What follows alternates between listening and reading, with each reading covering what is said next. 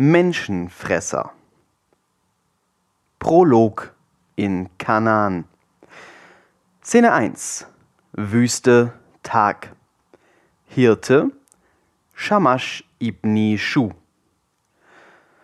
Ein armer Hirte hatte sieben Schafe, die er jeden Tag zu einer grünen Wiese in der Wüste führte.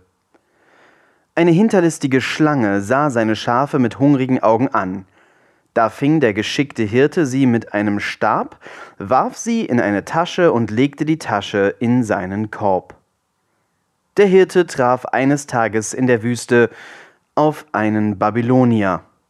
Der Babylonier sah den Hirten und sprach zu ihm, Shamash ibn Shu, Schafhirte, wo geht es zur nächsten Stadt? Der Hirte besah sich den Babylonier. Die Kleidung des Mannes war bunt und fremd und schien für Wanderungen durch die Wüste ungeeignet. Der Mann sah erschöpft aus und war voller Staub. Der Hirte sprach zu ihm Du siehst müde aus. Lass mich dich zu meiner Familie führen. Wir leben nicht weit von hier in einer kleinen Siedlung. Wir haben Wasser und Nahrung und einen Schlafplatz. Doch der Babylonier sprach Ich habe keine Zeit für Ruhe. Ich suche meine Schwester, Mina Epush Ilam. Sie wurde von Wüstenräubern entführt. Ich muss herausfinden, wo sie hingegangen sind. Vielleicht hat sie in deiner Siedlung jemand gesehen. Der Hirte sah den Babylonier nachdenklich an und erwiderte Hier ist niemand vorbeigekommen, aber ich bring dich zu unseren Ältesten. Sie werden wissen, was zu tun ist. Szene 2 Wüste, Tag. Hirte, Shamash ibn Shu. Der Hirte führte den Babylonier durch die Wüste. Bis zu seiner Siedlung war es ein halbtägiger Marsch. Die sieben Schafe des Hirten folgten den beiden Männern, die sich angeregt unterhielten. Hirte. Unsere Siedlung ist bescheiden und klein, ein paar Zelte, ein Tempel, Schafe und Ziegen, sonst nicht viel. Für einen Mann aus Babylon wird es kaum der Rede wert sein. Shamash ibn Shu Babylon ist die bedeutendste Stadt aller Zeiten. Es hilft niemandem, sich mit uns zu vergleichen. Wir haben einen Turm, der bis zum Himmel reicht. Außerdem haben wir den schönsten Tempel der Welt. Tempel für wen? Für Marduk und Ishtar und Shamash. Ihr betet die alle an? Noch viel mehr. Jeder den Gott, der am besten zu ihm passt. Den Hirten machte das skeptisch. Es klang nach Sünde in seinen Ohren. Shamash ibn Shu, zu wem betest du? Hirte, unser Gott in meiner Siedlung heißt Yahweh. Er ist der Stärkste unter den Kindern Els. Seine Frau ist Asherah. Sein Bruder ist Baal. Aber wir beten nur zu Yahweh. Kurios. Ihr alle? Wir alle. So ist unser Pakt mit Yahweh. Und wie sieht er aus, euer Yahweh? Er ist der Reiter auf dem Sturm. Er hat sich meinen Vorfahren in Flammen gezeigt. Er ist der Wind. Er ist die Wolken. Äh, du weißt es also nicht. Zeigt er sich nie? Was meinst du damit? Wo lebt er? Wo leben deine Götter? Bei uns in der Stadt, in ihren Tempeln. Ursprünglich kommen sie aus dem Himmel. Sie leben nicht bei euch in der Stadt. Doch. Eine Weile schwiegen die beiden, während der Hirte darüber nachdachte, was der Babylonier erzählt hatte. Was führt dich und deine Schwester in unser Land? Ich bin ein Händler. Da die Länder des Kanaan jetzt zum babylonischen Königreich gehören, bin ich auf Reisen, um neue Handelsbeziehungen zu etablieren. Doch wir wurden überfallen. Meine Männer sind tot und meine Schwester wurde entführt. Die Länder des Kanaan? Israel und Juda. Israel und Juda gehören nicht den Babyloniern. Doch, natürlich. Der Hirte sah den Babylonier mit neuer Verwunderung an. Eine Weile gingen die beiden wieder schweigend nebeneinander her. Szene 3 Siedlung Sonnenuntergang Hirte Shamash ibn Shu Es ward bereits Abend. Die Sonne verschwand hinter dem Horizont und tauchte die sandigen Dünen in rotgoldenes Licht, als der Hirte mit dem Babylonier bei der Siedlung seiner Sippe ankam. Der Hirte hatte nicht untertrieben. Die Siedlung war tatsächlich nur eine Ansammlung aus sechs großen Zelten, die um einen zentralen Platz herum gebaut waren, in dessen Mitte sich eine Feuerstelle befand. Hinter der Feuerstelle stand ein siebtes, größeres Zelt. Der Hirte sprach zu seinem Gast Lass mich dich den Ältesten vorstellen. Wir werden dir zu essen geben und du wirst all deine Fragen stellen können. Vielen Dank. Szene 4 Zelt, Nacht. Hirte, Frau des Hirten, Shamash ibn Shu, die drei Ältesten. Der Babylonier saß im Zelt des Hirten und wartete. Die Frau des Hirten bereitete über der Feuerstelle eine Suppe zu, deren wunderbarer Geruch den Magen des hungrigen Reisenden knurren ließ.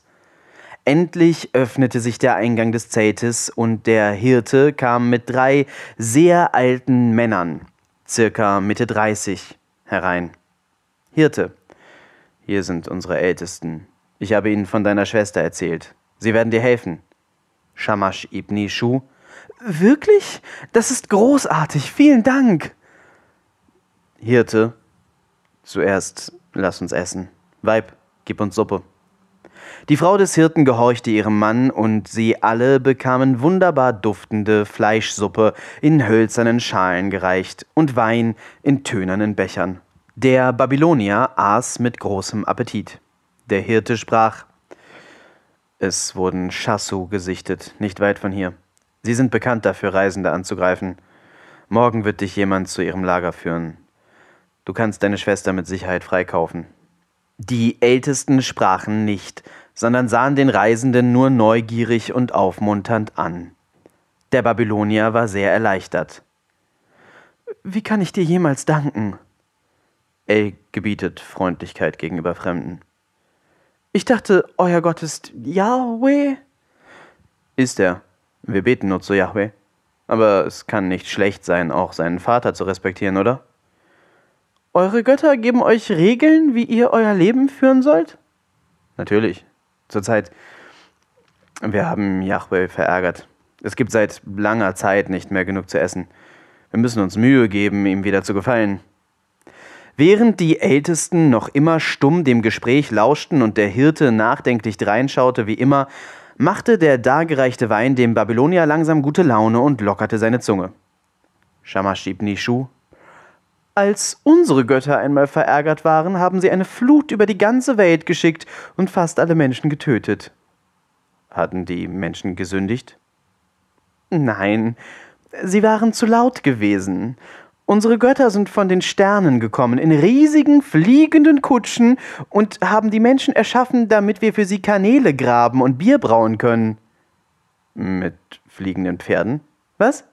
Die Kutschen. Gezogen von fliegenden Pferden? Oder fliegenden Eseln? Oder Ziegen? Nein, nein, die Kutschen flogen von alleine, keine Tiere. Und was geschah dann mit der Flut? Nun, die Götter fanden die Menschen zu laut und zu viele und wollten sie deshalb alle ertränken.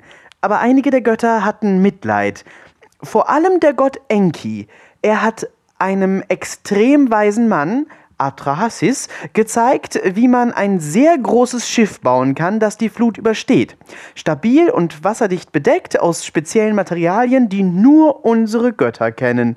Enki hat Atrahasis aufgetragen, von allen Tierarten ein Exemplar mit an Bord zu nehmen, damit die Tiere auch fortbestehen.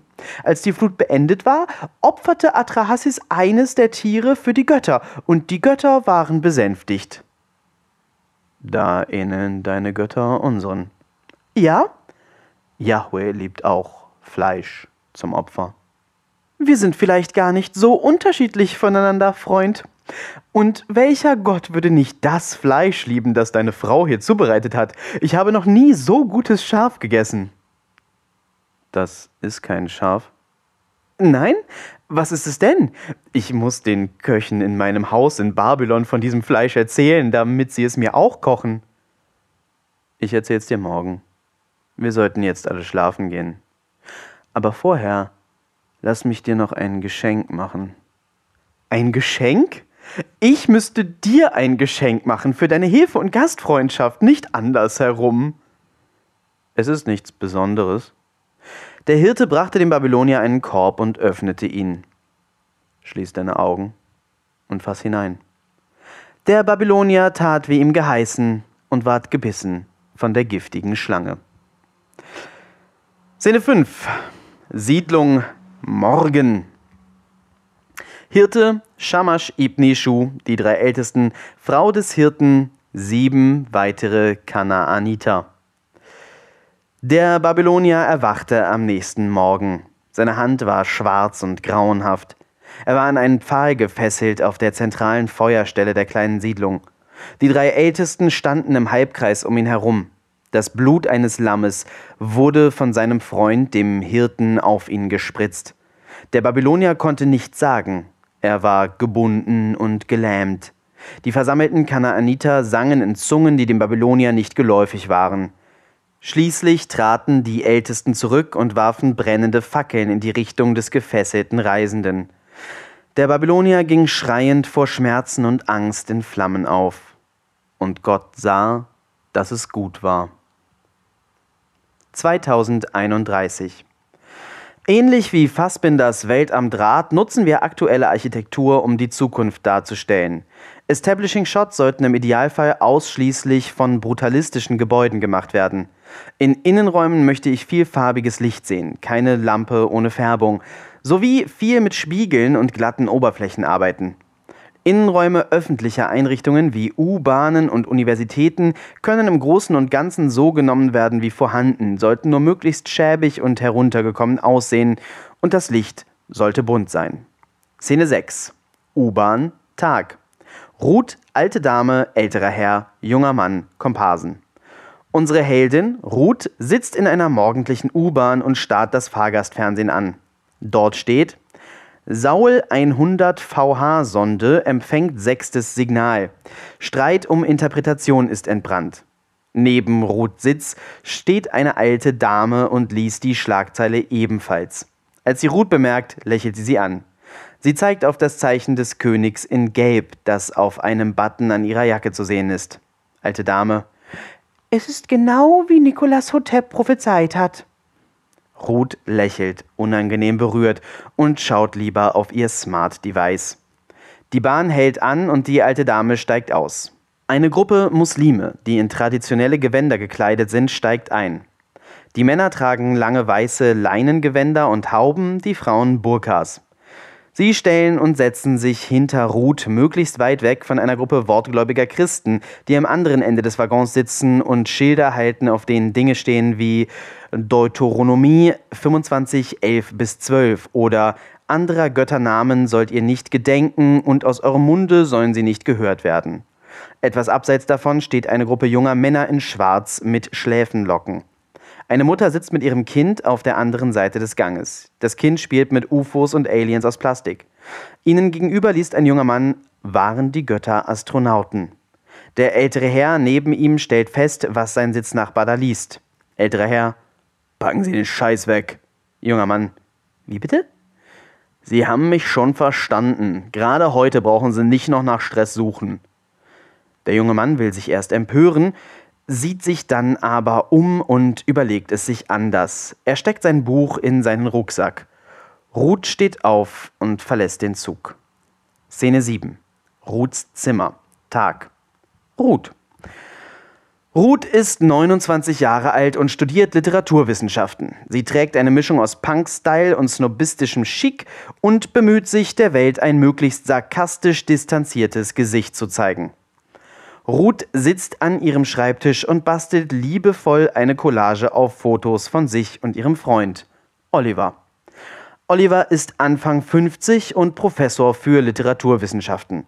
Er sieht jung und fit aus für sein Alter und hat sich offensichtlich bei wiederholtem Durchgucken sämtlicher Indiana Jones-Teile dazu entschieden, Uni-Professor zu werden. Er trägt gerne Halstücher und Schals und mag es, Dinge zu erklären. Die Fotos zeigen einen Urlaub der beiden. Zu sehen ist viel Natur, Wälder, Flüsse und einige schöne alte Kirchen sowie Burgruinen. Oliver ist stets entweder dabei, etwas zu erklären oder er liest ein Buch. Ruth wirkt auf den Fotos abenteuerlustiger, schwimmt zum Beispiel zu den Flüssen, während Oliver nur am Rand sitzen bleibt. Der Altersunterschied zwischen den beiden ist nicht nur optisch deutlich zu merken.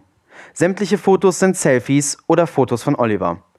Oliver scheint kein einziges selber gemacht zu haben und wirkt auf keinem Selfie enthusiastisch. Szene 8. Wohnzimmer, Abend. Ruth, Oliver. Ruth und Oliver haben einen kleinen geschmückten Weihnachtsbaum, vor dem sie sitzen und sich gegenseitig ihre Geschenke geben. Ruth packt ein Buch aus. Nikolas Hotep. Wir hören die Signale. Ruth stutzt. Das ist. Bist du jetzt bei den Gelbroben? Oliver. Quatsch. Das Buch ist einfach in literaturwissenschaftlicher Hinsicht spannend. Ach so. Danke. Ich mache im nächsten Semester eine Vorlesungsreihe dazu und vergleiche es mit anderen religiösen Schriften wie der Bibel, dem Koran oder dem Buch der Toten. Das ist ja jetzt auch wieder in Mode. Ich muss nicht mehr zu den Vorlesungen. Ich weiß. Ich dachte, meine interessieren dich vielleicht trotzdem. Ruth lächelt Oliver an. Pack deins aus. Oliver packt vorsichtig seine Collage aus. Er gibt sich Mühe, auszusehen, als würde er sich freuen. Oh, das sind die Fotos vom Sommer. Ja, sorry, kein richtiges Geschenk vielleicht. Ich dachte, das ist vielleicht persönlicher. Das ist super. Danke. Sorry, Weihnachten ist noch neu für mich. Ich weiß. Und ich finde es sehr schön. Danke, Ruth. Oliver gibt Ruth einen Kuss. Wollen wir Essen machen? Ja. Die beiden stehen auf. Der Baum bleibt stehen. Szene 9. Ruths Zimmer. Tag. Ruth, Friedrich. Ruth sitzt an ihrem Schreibtisch und tippt etwas an ihrem Laptop, als ihr Smart Device klingelt. Auf dem kleinen Bildschirm steht Friedrich. Ruth wundert sich und zeigt dann auf den großen Flachbildschirm, der ausgeschaltet hinten auf ihrem Schreibtisch steht. Dort ist nun das Gesicht eines jungen Mannes zu sehen. Friedrich ist ein Vertreter des Typs zerstreuter Professor. Lockige lange Haare ohne Schnitt, eine unmodische Brille, ein Hemd, drei Tage Bart, Ende 20. Ruth, was willst du denn? Friedrich, voll schön von mir zu hören, ne? Geht. Sei mal nicht so feindselig. Ich hab dir gar nichts getan. Okay, also? Bist du grundsätzlich daran interessiert, die Welt in Brand zu setzen? Überschätz dich mal nicht so. Es gibt aktuelle Entwicklungen. Wir haben was gefunden. Ich könnte jemanden brauchen, der mir mit den Formulierungen für die Veröffentlichung hilft. Was Brisantes? Sehr. Erzähl. Guck, du bist interessiert.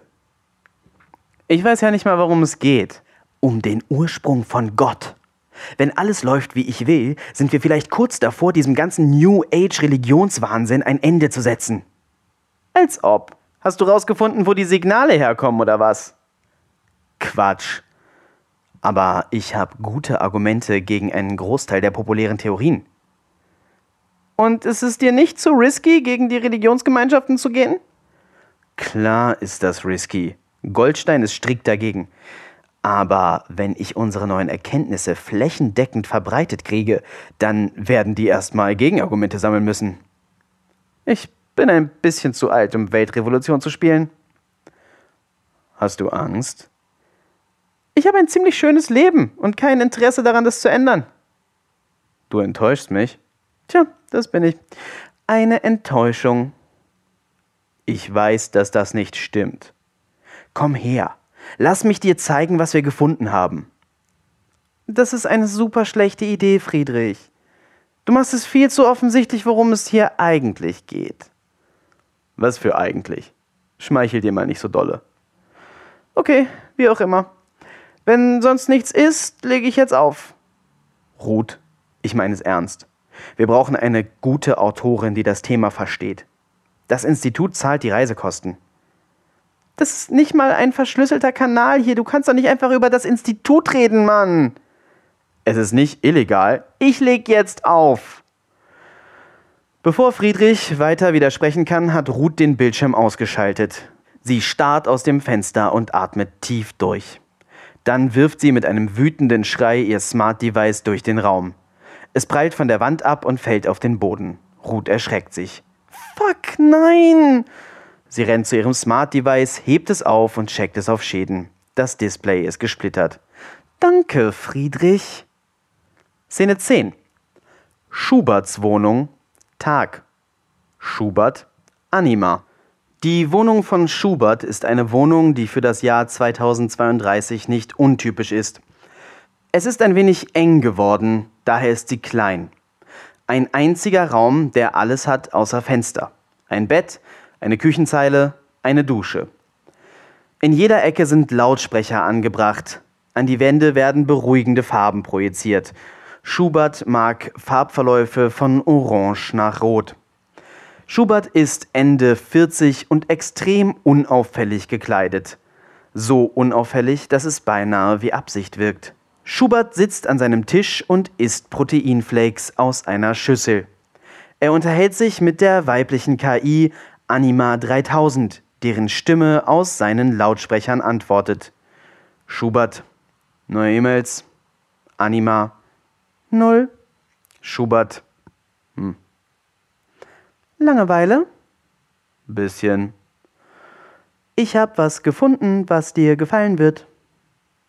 Okay. Jemand hat die neuen Signale in ein Musikbearbeitungsprogramm eingespeist und zu Noten konvertieren lassen. Es gibt jetzt eine Piano-Version davon. Zeig. Ein merkwürdiges, mathematisches, aber irgendwie angenehmes Klavierstück kommt aus den Lautsprechern. Schubert ist verzückt. Auf einmal wird das Stück unterbrochen. Was? Ein Anruf. Wer? Nikolas Hotep. Schubert ist sofort sehr angespannt und steht auf. Er stellt sich gegenüber einer kahlen Wand, an die aktuell noch sein beruhigender Farbverlauf projiziert wird. Schubert bereit. Nicolas Hotep, ein charismatischer, hagerer Mann Mitte 40, gekleidet in eine gelbe Robe, wird an der Wand sichtbar. Schubert, Eure Exzellenz. Nicolas, mein guter Hirte. Nicolas sieht sich um. Erinnere mich daran, dir mehr Geld zukommen zu lassen. Ich bin glücklich hier, Herr. Nikolas sieht Schubert nachdenklich an und lächelt dann. Es gibt Arbeit. Hat es mit den neuen Signalen zu tun? Nicht direkt. Ich möchte, dass du jemanden für mich im Auge behältst, nur pro forma, nur um zu sehen, was geschieht. Getzer? Ja. Ruth Vogler, Wernerstraße 37. Soll ich auf etwas Bestimmtes achten? Sie steht im Kontakt mit dem Institut. Jegliche Bewegung im universitären Bereich, jegliches Treffen mit Professoren etc. muss beobachtet werden. Reine Beschattung? Beschattung und Report. Je nachdem, was du beobachtest, machen wir neue Pläne. Vielen Dank, Eure Exzellenz. Mach es gut, mein Hirte. Die Übertragung endet. Schubert atmet tief durch und kollabiert fast. Anima. Aufregend. Gehen wir jetzt rumschnüffeln? Weißt du, wo die Adresse ist? Natürlich. Für mich dahin. Finde alles raus, was es online über Ruth Vogler gibt. Schon geschehen. Erzähle ich dir unterwegs. Schubert nimmt kabellose Ohrstöpsel von den Lautsprechern und steckt sie sich ins Ohr. Dann zieht er seine Jacke an und verlässt die Wohnung. Szene 11. Olivers Wohnzimmer, Tag. Oliver, Ruth. Oliver und Ruth joggen auf Laufbändern. Ruth. Ich habe ein Jobangebot abgelehnt heute. Oliver. Oh, warum? Von einem alten Bekannten, der für das Institut arbeitet. Hm, Troublemaker. Ja. Es ist gut, sich von solchen Umtrieben fernzuhalten. In letzter Zeit häufen sich die Signale ja geradezu. Neulich im Zug wurde so ein Junge von einem älteren Mann richtig angepöbelt, weil er irgendein Alien-Buch gelesen hat. Stell dir mal vor, er hätte da mit irgendeinem Atheismus-Pamphlet gesessen, wie die Leute vom Institut früher. Wäre nicht gut geendet. Ist ja auch alles gruselig.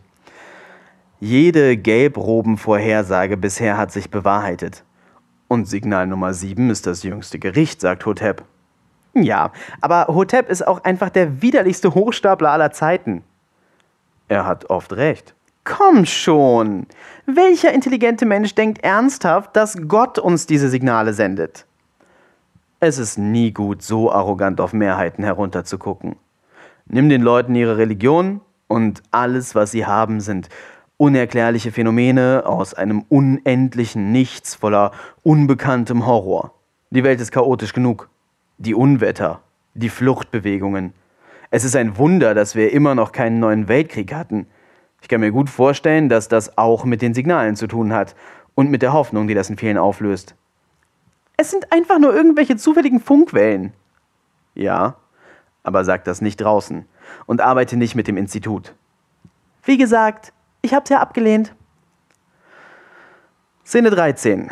Tankstelle Abend. Rebecca, Tino, Vincent, Nicolas. Rebecca ist Olivers Tochter. Sie ist nur wenige Jahre älter als Ruth. Rebecca ist konservativ gekleidet, höflich distanziert und stets darauf bedacht, wie eine ernstzunehmende Intellektuelle zu wirken. Ähnlich wie Emma Watson. Außerdem ist Rebecca hochschwanger.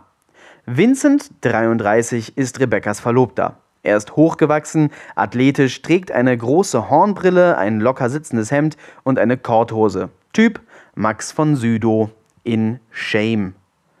Tino ist 17 Jahre alt, hat Akne und arbeitet als Verkäufer an einer Tankstelle. Es ist ein sehr ruhiger Abend. Tino nutzt seine Zeit, um ein Instruktionsvideo von Nicolas Hotep zu schauen. Nikolas 2027. Das Jahr, in dem Gott wieder Kontakt zu uns aufgenommen hat. Als die Saul 100 VH-Sonde unerklärliche Signale empfing, waren die Versuche der Erklärungen zahlreich.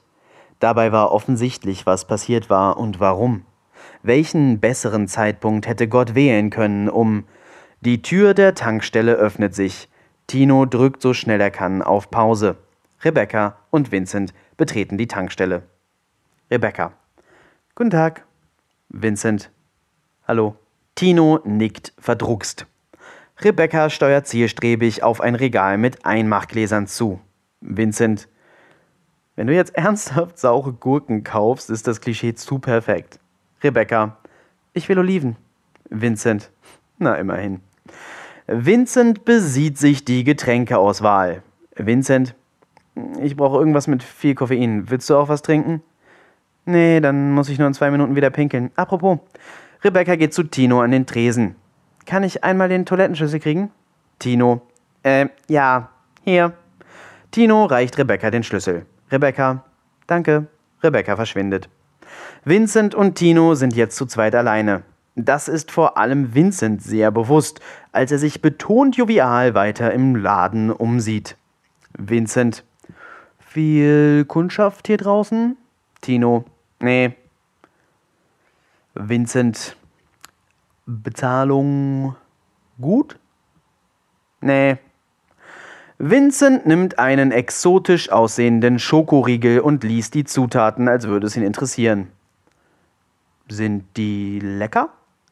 Tino zuckt mit den Schultern. Vincent erhascht einen Blick auf Tinos Bildschirm. Die Gelbroben, hm? Du weißt aber schon, dass das Betrüger sind, richtig? Tino zuckt wieder mit den Schultern. Vincent, Komm schon. Tino. Immerhin hat er jedes Signal vorausgesagt und lag immer richtig mit den Zeiten. Das konnte von den anderen Religionen keiner. Ist Wahrsagerei der neue Qualitätsmaßstab für Religionen? Was ist denn Ihre? Äh, wir sind Katholiken. Okay, auch cool. Aber er ist einfach ein bisschen konkreter. Was glauben denn deine Eltern? Meine Mutter hat sich dem Osiris-Kult angeschlossen. Mein Vater war Atheist. Der ist gestorben, bevor die Signale kamen. Rebecca kommt von der Toilette zurück. So, wollen wir weiter? Hast du alles? Rebecca sieht jetzt auch Tinos Bildschirm. Ach nö. Er musste da gerade von mir auch schon durch. Na gut, dann spare ich mir die Predigt. Aber apropos Predigt, äh, wohnst du hier in der Nähe? Ja, natürlich. Rebecca zieht einen Flyer aus der Manteltasche. Das hier ist von der Gemeinde in Kap Rauxel, nur fünf Kilometer von hier. Wir haben Pfarrer Lang dort besucht. Kennst du den Ort? Ja, ist nur zwei Busstationen von meinem Kaff. Super.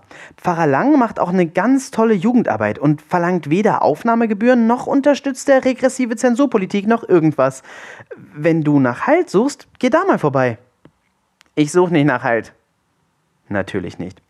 Aber wenn du dich einer Gemeinde anschließen willst, ich finde einfach spannend, dass der alle Signale vorhergesagt hat. Da sollte man ihm zuhören. Er scheint ja viel zu wissen. Pfarrer Lang kauft hier manchmal ein.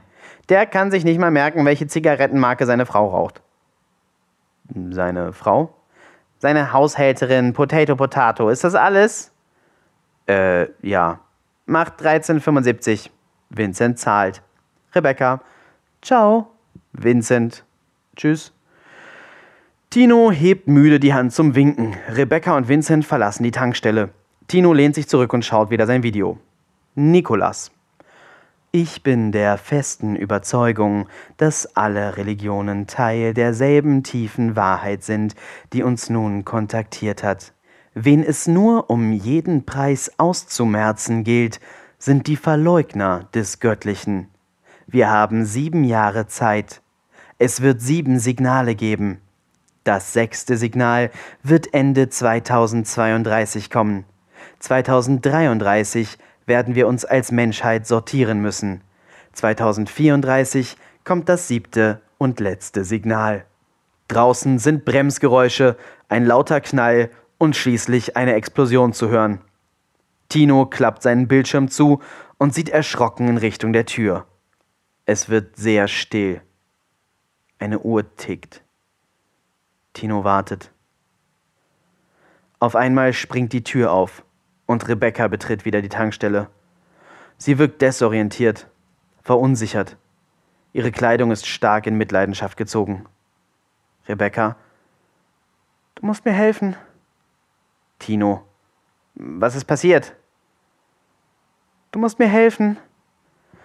Tino sieht sich panisch um. Rebecca fasst zwischen ihre Beine und hält ihre blutige Hand vor ihr Gesicht. Sie sieht Tino tränenüberströmt an. Du musst mir helfen! Tino rennt aus dem Raum nach hinten in den Mitarbeiterbereich.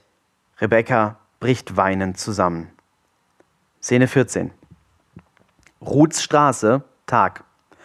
Ruth, Schubert, Anima. Schubert schleicht eine Straße entlang. Neben einer Litfaßsäule steht eine Kabine, die an Telefonzellen erinnert, aber komplett blickdicht ist. Schubert hat ein Earpiece in den Ohren, durch das Anima mit ihm kommuniziert. Schubert. Das ist das richtige Haus, oder? Ja. Das dritte Fenster von rechts im zweiten Stock müsste zu Ihrer Wohnung gehören. Schubert zündet sich eine Zigarette an. Soll ich dir nochmal die Liste der Krankheiten raussuchen, die das auslöst? Nein. Spiel mir nochmal das Lied aus den Signalen ab. Ruth geht zu ihrem Hauseingang. Das ist Ruth Vogler. Hm. Schubert versucht, unauffällig zu sein und besieht sich dazu die Kabine, neben der er steht. Genau das lenkt Ruths Aufmerksamkeit auf ihn. Ruth. Nein! Schubert. Hm? Ruth kommt angelaufen. Egal was ist, es wird sich regeln lassen. Sie brauchen dieses schreckliche Ding nicht. Schubert sieht Ruth verwirrt an. Anima. Du stehst neben einer Suizidkabine. Schubert nimmt erschrocken einen Schritt Abstand von der Kabine. Was? Ruth. Niemand braucht diese Teile. Die hätten diese Dinger niemals aufstellen dürfen. Ich hatte gar nicht vor, also. Schubert stammelt wirr. Ruth hat großes Mitleid und legt ihm ihre Hand auf die Schulter. Es ist okay. Es ist alles okay. Ich spiel einfach mit. Ja, Jetzt ist alles okay. Danke. Ruth lächelt verständnisvoll. Gern. Ruth lächelt Schubert weiterhin wortlos an und nickt ihm aufmunternd zu. Schubert lächelt unsicher zurück und entfernt sich langsam und vorsichtig. Anima. Knapp. Schubert. Peinlich. Ruth lächelt Schubert hinterher. Sie hat einen Mann vor dem Selbstmord gerettet. Sehr zufrieden mit sich betritt Ruth ihre Wohnung. Szene 15. Im Krankenhaus. Tiefste Nacht. Rebecca, Baby. Rebecca sitzt neben einem Brutkasten, in dem ihr zu früh geborenes Baby beatmet wird. Eine ganze Weile sagt sie nichts. Dann Lieber Gott, sie atmet durch, sucht Worte, versucht nicht zu weinen. Alles ist weg. Lieber Gott, alles ist weg. Alles ist weg. Alles außer das. Es ist einfach passiert. Du hast zugesehen. Du hast es zugelassen. Du hast mir alles weggenommen. Alles, was meins war. Er war meins. Und du hast ihn mir weggenommen. Das waren meine Träume. Das war meine Zukunft. Das war meine Familie. Und du hast es mir weggenommen. Einfach so. Einfach, einfach so. Wie ein Fingerschnipsen. Als wäre es ein Witz. Sie fängt sich, erschrocken über sich selbst. Lieber Gott, alles ist weg außer das hier. Bitte nimm sie mir nicht weg. Sie ist Gloria. Bitte nimm sie mir nicht weg. Du hast genug genommen. Lass mir das. Lass, lass mir dieses eine. Lass, lass mir nur das. Du kannst alles haben. Du kannst dir alles nehmen, aber nicht sie. Ich will sie festhalten. Ich will sie bei mir behalten. Ich will sie großziehen und ihr Söckchen stricken. Ich will sie füttern und ihr vorsingen und ihr Fotos von ihrem Vater zeigen. Ich, ich will sie taufen und ihr aus der Bibel vorlesen und ich will ja Astrid Lindgren vorlesen. Ich will ja Michel vorlesen und Lotta und Ronja Räubertochter und ich will die Filme mit ihr gucken. Ich will ihr beibringen zu sprechen und zu laufen und ihr ein gutes Vorbild sein und nicht für sie durch das harte Leben beißen, das du für mich bestimmt hast. Ich weiß, ich bin narzisstisch. Ich bin undankbar. Andere haben es viel schwerer als ich. Danke, Gott. Danke, dass mir niemand die Genitalien beschnitten hat. Danke, dass niemand mich in einem Keller gefangen hält und langsam über Wochen zu Tode foltert oder mir die Gliedmaßen abschneidet oder mich gerade so am Leben hält und jeden Tag vergewaltigt und als Kinderfarm benutzt. Danke Gott, dass das alles nicht mein Schicksal ist. So gütig. Aber da draußen sind Hunderte, Mütter mit Vätern und Babys und sie gehen glücklich nach Hause und alles ist gut. Alles ist gut. Warum?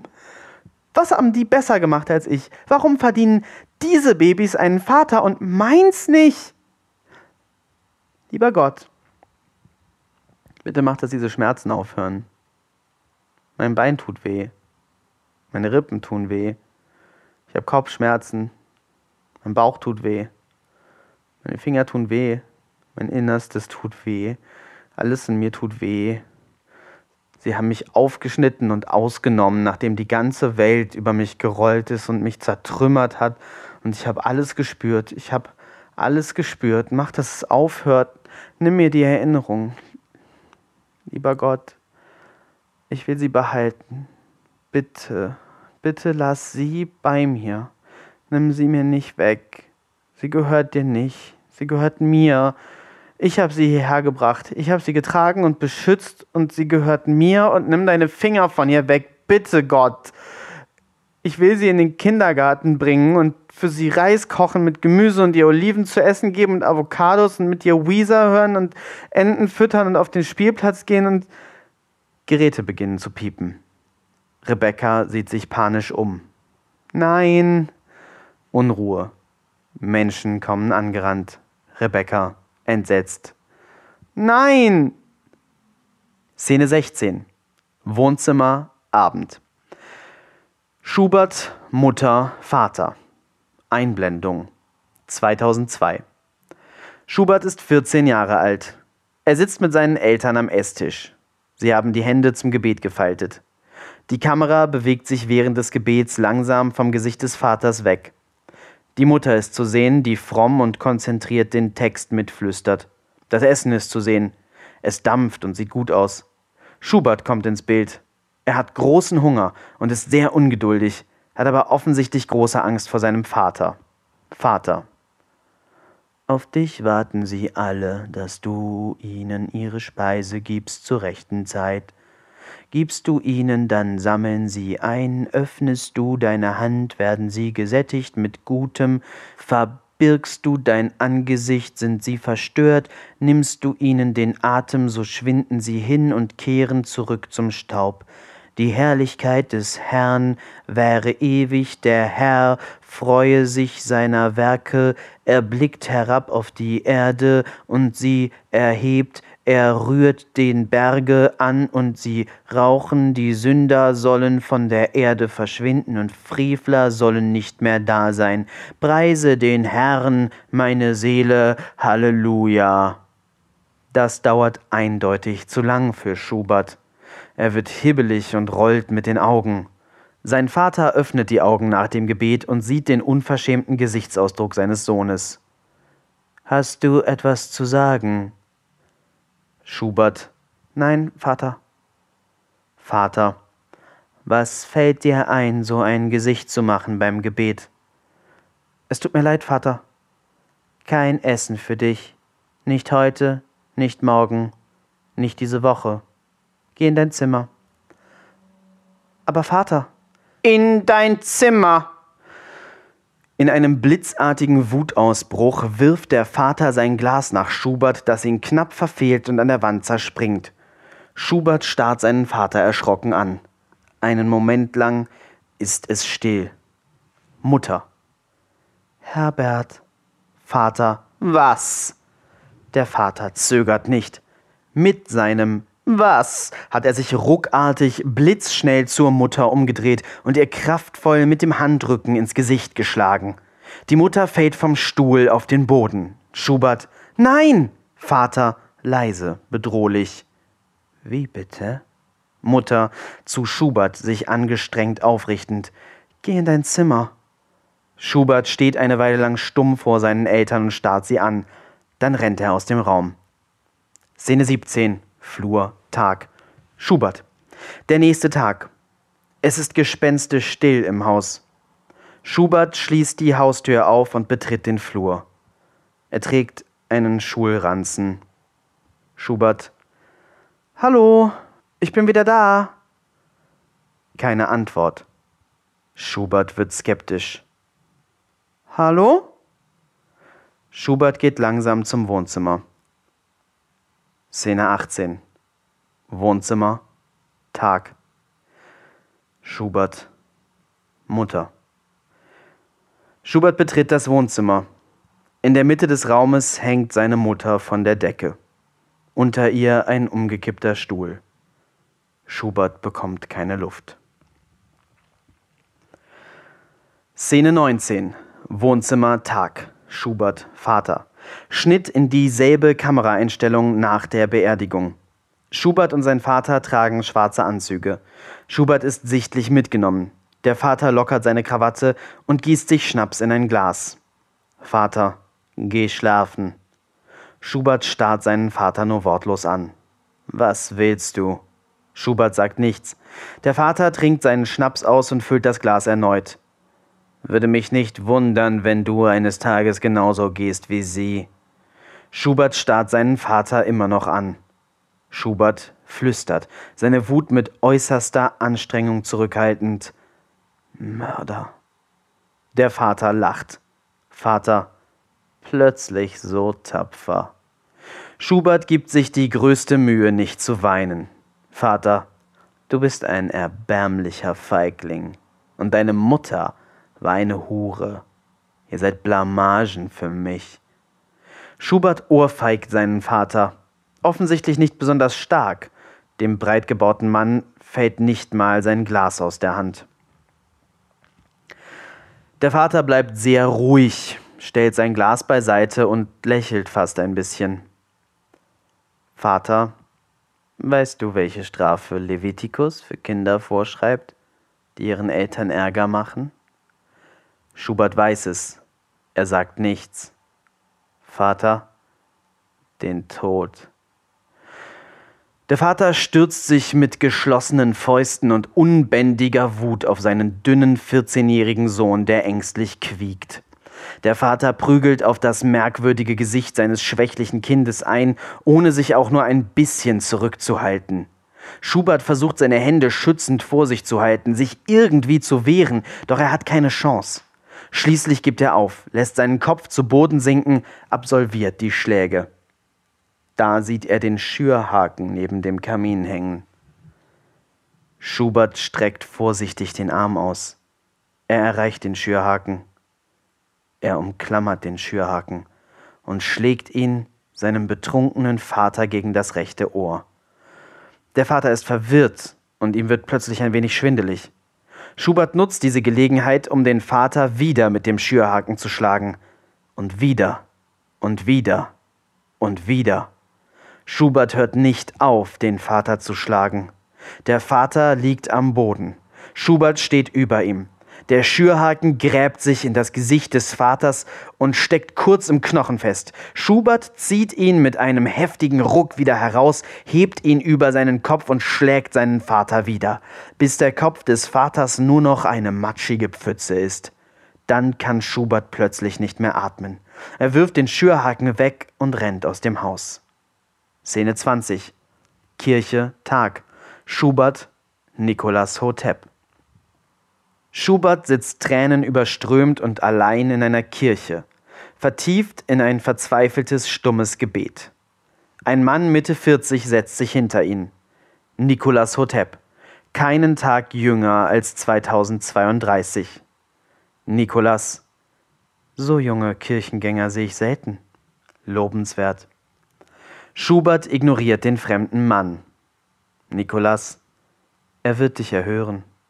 Er wird dich retten. Schubert sieht Nikolas an. Nikolas lächelt. Was ist deine Sünde? Schubert flüstert. Ich habe meinen Vater ermordet. Nikolas lächelt breiter. Hat er es verdient? Szene 21. Praxis. Tag.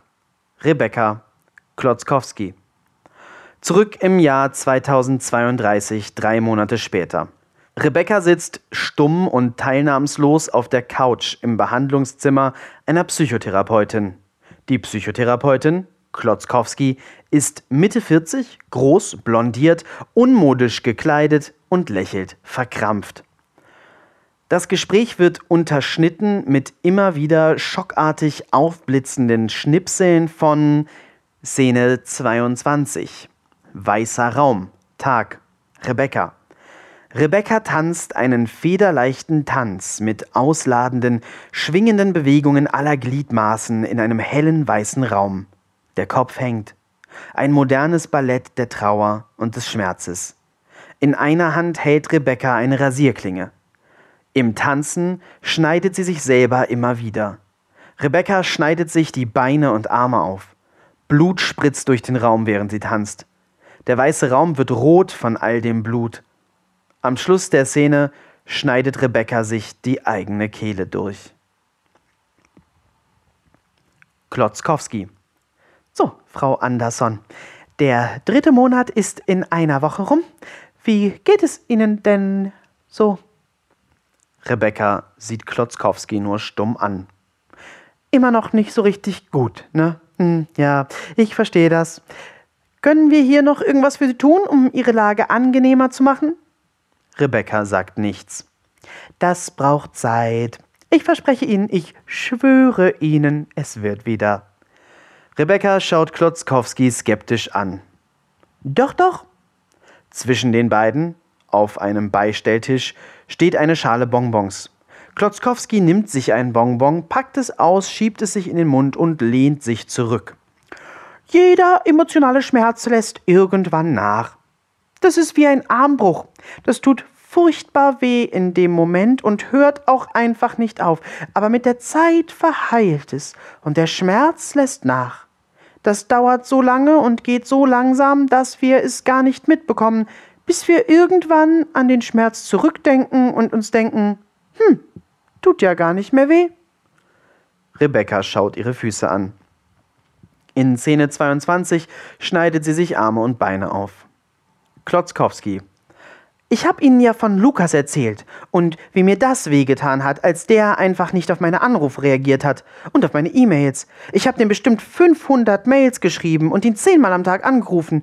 Ich habe sogar seine Mutter kontaktiert und gebeten, ihm zu sagen, dass er mich zurückrufen soll und mehrere Freunde von ihm und seine Schwester und seine Tante. Ich meine, man macht das doch einfach nicht, mit einer Frau schlafen und sich dann hinterher nicht melden. Ich habe mich da richtig vergewaltigt gefühlt. Insofern kann ich auch Ihren Schmerz natürlich ein bisschen nachvollziehen. Wir sind Frauen. Frau sein heißt leiden. Als ich dann von Lukas Anwalt eine einstweilige Verfügung bekommen habe, das hat mich richtig aus der Bahn geworfen. Eine richtig fette Depression, volle Breitseite. Aber sehen Sie, hier bin ich jetzt, gestärkt aus dem Schmerz hervorgegangen, wie ein Phönix. Energetisch und stark und unabhängig. Ihnen wird es auch so gehen. Sie brauchen nur Zeit, Sie werden sehen. Rebecca starrt Klotzkowski nur ausdruckslos an. Klotzkowski. Naja, long story short, Sie können nächste Woche gehen. Alles, was wir brauchen, ist die Zusicherung, dass Sie bei jemandem wohnen können, der sich um Sie kümmert und Sie hier abholt. Gibt es da jemanden? Es gibt da jemanden. Rebecca hat keine Lust, ihn anzurufen. Sie guckt gequält. Die Szene endet mit einem Schuss aus Szene 22, in dem Rebecca sich selber die Kehle durchschneidet. Szene 23. Küche, Abend. Ruth, Oliver. Oliver sitzt mit sorgenvollem Gesicht am Küchentisch, das Handy am Ohr. Ruth sieht Oliver mitleidig an. Oliver legt auf. Eine Weile sagt er nichts. Oliver.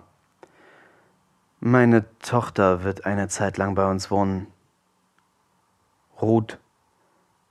Kann ich irgendwas machen? Oliver. Es wird Opfer genug sein, sie hier zu haben. Sag doch sowas nicht über deine eigene Tochter. Das hat gar nicht direkt was mit ihr zu tun. Hier sind schreckliche Dinge passiert. Die werden jetzt Teil unseres Alltags. Dafür ist Familie doch da. Ja, dafür bin ich da. Ich bin ihre Familie. Du kennst sie nicht mal. Aber es wird dir jetzt trotzdem aufgezwungen. Also ja, das ist Opfer genug. Du brauchst nichts weitermachen. Niemand kann noch mehr von dir erwarten. Es tut mir leid, dir das anzutun. Ruth drückt ihn fest an sich. Holst du sie heute ab? Ja, jetzt gleich. Na dann los. Ja. Oliver regt sich nicht. Ruth lacht. Los! Ich habe keine Lust. Du Feigling. Das hat doch nichts mit Feigheit zu tun. Es wird traurig und schwer und hart und schlimm und ich werde alles falsch machen. Ich mache in solchen Situationen immer alles falsch. Vor allem mit Rebecca. Man kann in solchen Situationen nur alles falsch machen. Solche Situationen sind falsch. Oliver sieht Ruth nachdenklich an. Du bist entweder ein weises Genie oder solltest Postkartenspruchautorin werden. Ich studiere dafür das richtige Fach beim richtigen Professor. Wie kannst du so grausam sein zu einem trauernden Vater? Geh jetzt deine Tochter abholen. Ich mach das Gästezimmer fertig. Hausfrau, auch eine Option. Du bist eine kleine Fotze, Olli. Du sollst mich nicht so nennen. Sorry. Du bist eine kleine Fotze, Oliver. Szene 24, Gästezimmer, Nacht. Ruth. Ruth bereitet das Gästezimmer für Rebecca vor. Sie räumt auf, bezieht das Bett etc. Da fällt ihr ein Umzugskarton auf, der unter dem Bett steht. Auf dem Karton steht Aktivismuskram Ruth. Sie zieht den Karton hervor, setzt sich auf den Boden und sieht sich die Sachen an, die darin sind. Demoschilder, T-Shirts, Buttons, Flyer, Plakate. Freies Wissen für freie Bürger. Religionen? Hahaha. Unser Campus bleibt säkular. Meine Vagina ist wichtiger als dein Gott. Und ähnliche Parolen. Ruth seufzt schwer. Sie holt einen Müllsack und schmeißt den kompletten Inhalt des Kartons weg. Nur einen Button behält sie. Darauf abgebildet ein eingeklammertes I, das Logo des Instituts. Szene 25. Gästezimmer, Nacht. Oliver, Rebecca. Oliver öffnet die Tür des Gästezimmers und lässt Rebecca hineingehen. Oliver, ja, hier ist äh, gut, es ist nicht groß, aber wenn du irgendwas brauchst, äh, also unser Schlafzimmer ist einfach den Flur runter, die Tür, auf die man direkt zugeht, Badezimmer ist rechts davon, das WLAN-Passwort. Äh, Rebecca setzt sich wortlos aufs Bett. Oder willst du direkt schlafen? Äh, ich habe das WLAN-Passwort irgendwo als Foto. Ist so ein langes. Ich schicke dir das bei WhatsApp, ja? Rebecca sieht Oliver ausdruckslos an. Gut, äh, ich lass dich dann mal. Du hast sicher viel. Du bist sicher müde. Du bist müde, oder? Ich bin müde. Oliver gähnt ausgiebig. Ja, äh, gute Nacht, Becky, und gute Besserung. Äh, ja, gute Nacht. Oliver geht umständlich und unsicher. Er schließt die Tür hinter sich. Rebecca seufzt. Sie legt ihre Reisetasche auf dem Boden ab und sieht sich im Raum um. Sie holt eine Rasierklinge aus ihrer Hosentasche und legt sie auf den Nachttisch. Dann macht sie das Deckenlicht aus, zieht sich Schlafsachen an und legt sich ins Bett. Nur die Nachttischlampe brennt noch. Im Licht der Nachttischlampe die Rasierklinge. Rebecca starrt die Rasierklinge an. Szene 26. Küche, Tag. Ruth, Oliver, Rebecca. Der nächste Morgen. Ruth sitzt am Esstisch, isst Cornflakes und liest ein Buch über Atheismus. Rebecca betritt die Küche. Ruth. Oh, du musst Rebecca sein. Gut, guten Morgen. Ich bin Ruth. Dein Vater hat mir schon total viel von dir erzählt. Rebecca sieht Ruth nur teilnahmslos an und geht zum Wasserkocher. Sie beginnt, sich Tee zu machen. Hm, sorry, das war jetzt bestimmt. Sorry. Das tut mir leid, alles. Was dir. Ich hör auf zu reden, okay? Rebecca dreht sich vom Wasserkocher zu Ruth um und starrt sie ausdruckslos an. Ruth. Okay, Ruth versteckt sich hinter ihrem Buch.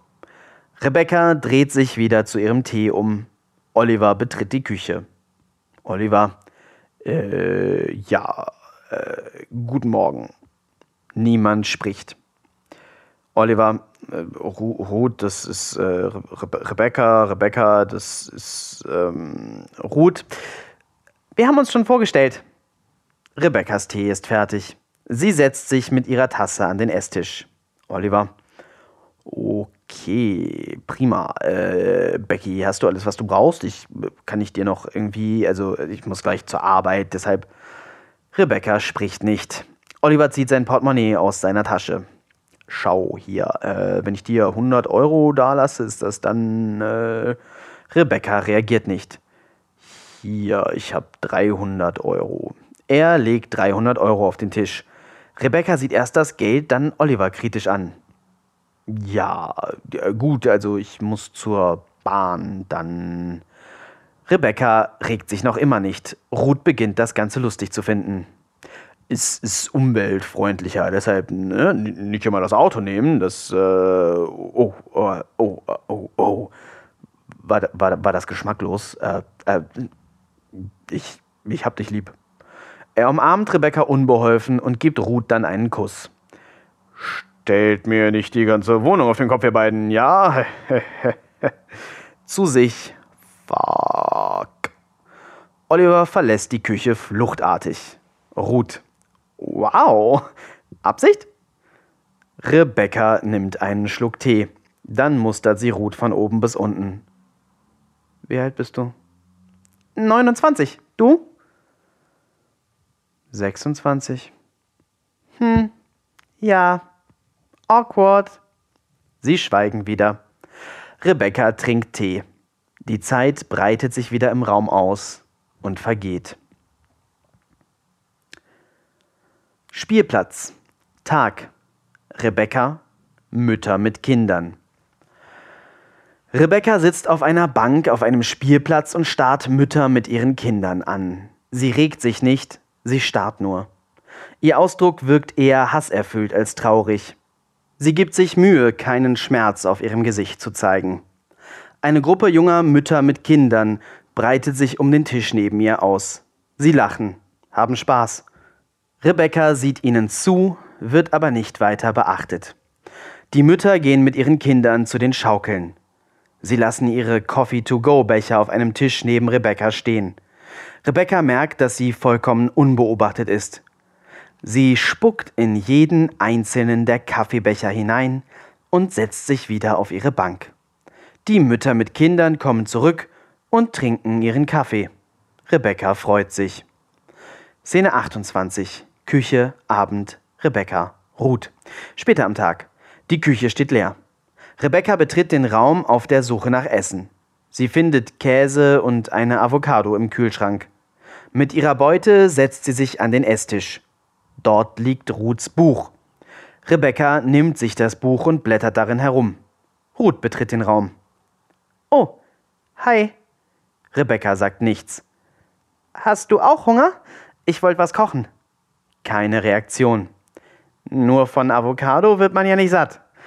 Sie beginnt die Schränke zu durchsuchen. Hier ist noch Reis.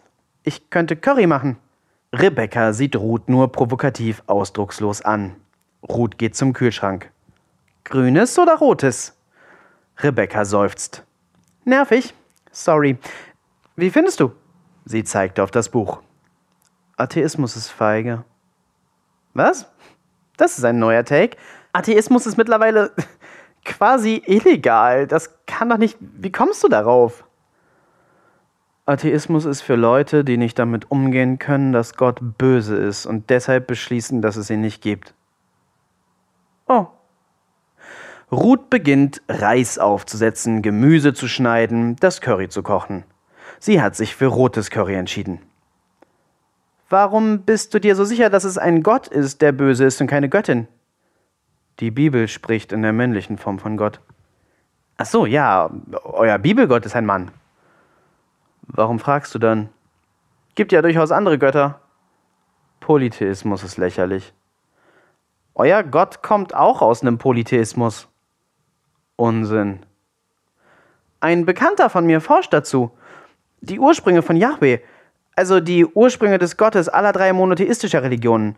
Wenn ich mich nicht irre, dann ist euer Gott ein Kriegsgott. Wie? Keine Ahnung, ich bin da auch keine Expertin. Dann behaupte nicht sowas. Friedrich forscht halt dazu irgendwie. Ich hätte nichts sagen sollen. Ist ja kein ganz ungefährliches Thema mehr. Wegen der Gelbroben? Wegen allem. Es haben doch alle den Verstand verloren bei diesen religiösen Sachen. Oh, Entschuldigung, dass wir Religion alle ein bisschen ernster nehmen, seit Gott uns kontaktiert hat. Warum glaubt eigentlich niemand, dass es einfach Aliens waren?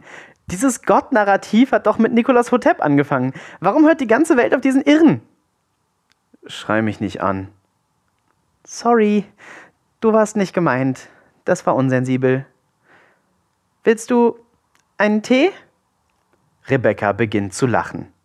Sie steigert sich in einen nervösen Lachanfall hinein. Ruth lacht, zunächst nervös, mit. Die beiden lachen immer ausgelassener, bis Rebeccas Lachen zu Schluchzen umschlägt und Ruth sich neben sie setzt und sie umarmt. Nach einer Weile beruhigt sich Rebecca wieder. Rebecca, Gott ist ein Hurensohn. Ja. Ich will das genau erklärt kriegen mit dem Kriegsgott. Hm, es ist nicht mehr so leicht, solche Infos zu bekommen. Dieser Friedrich? Lieber selber Bücher dazu finden. Als ob sowas öffentlich zugänglich wäre. Kennst du das Institut? Verschwörungstheorie. Nope. Wir sprechen von derselben Sache, oder? Geheimes Recherchenetzwerk zur Religionsforschung und alternativen Theorien zum Ursprung der Signale. Geheimbund aus Wissenschaftlern, die disruptives Wissen anhäufen und verbreiten wollen und dafür illegale Forschungen und Untergrundbibliotheken betreiben. Ist alles nicht direkt illegal, aber ja, ist gefährlich und deshalb viel geheim. Unsinn. Willst du jetzt mehr Infos oder nicht? Doch. Dann müssen wir in die Bibliothek für disruptives Wissen. Wo soll die sein? Weiß ich nicht. Aber ich weiß, wer das weiß. Szene 29. Vor Goldsteins Tür. Nacht. Rebecca, Ruth, Schubert, Dr. Goldstein. Rebecca und Ruth stehen vor der Tür eines niedlichen kleinen Hauses. Rebecca guckt skeptisch, Ruth grinst und klingelt.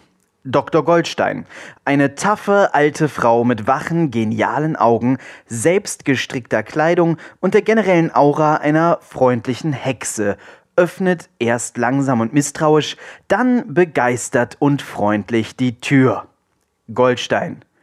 Ruth, garstiges Mädchen, was verschafft mir die Ehre? Ruth und Goldstein umarmen sich. Goldstein sieht Rebecca misstrauisch an. Wer ist das? Olivers Tochter. Ah, das tut mir leid. Kommt rein, ihr beiden. Alle drei gehen ins Haus und schließen die Tür hinter sich.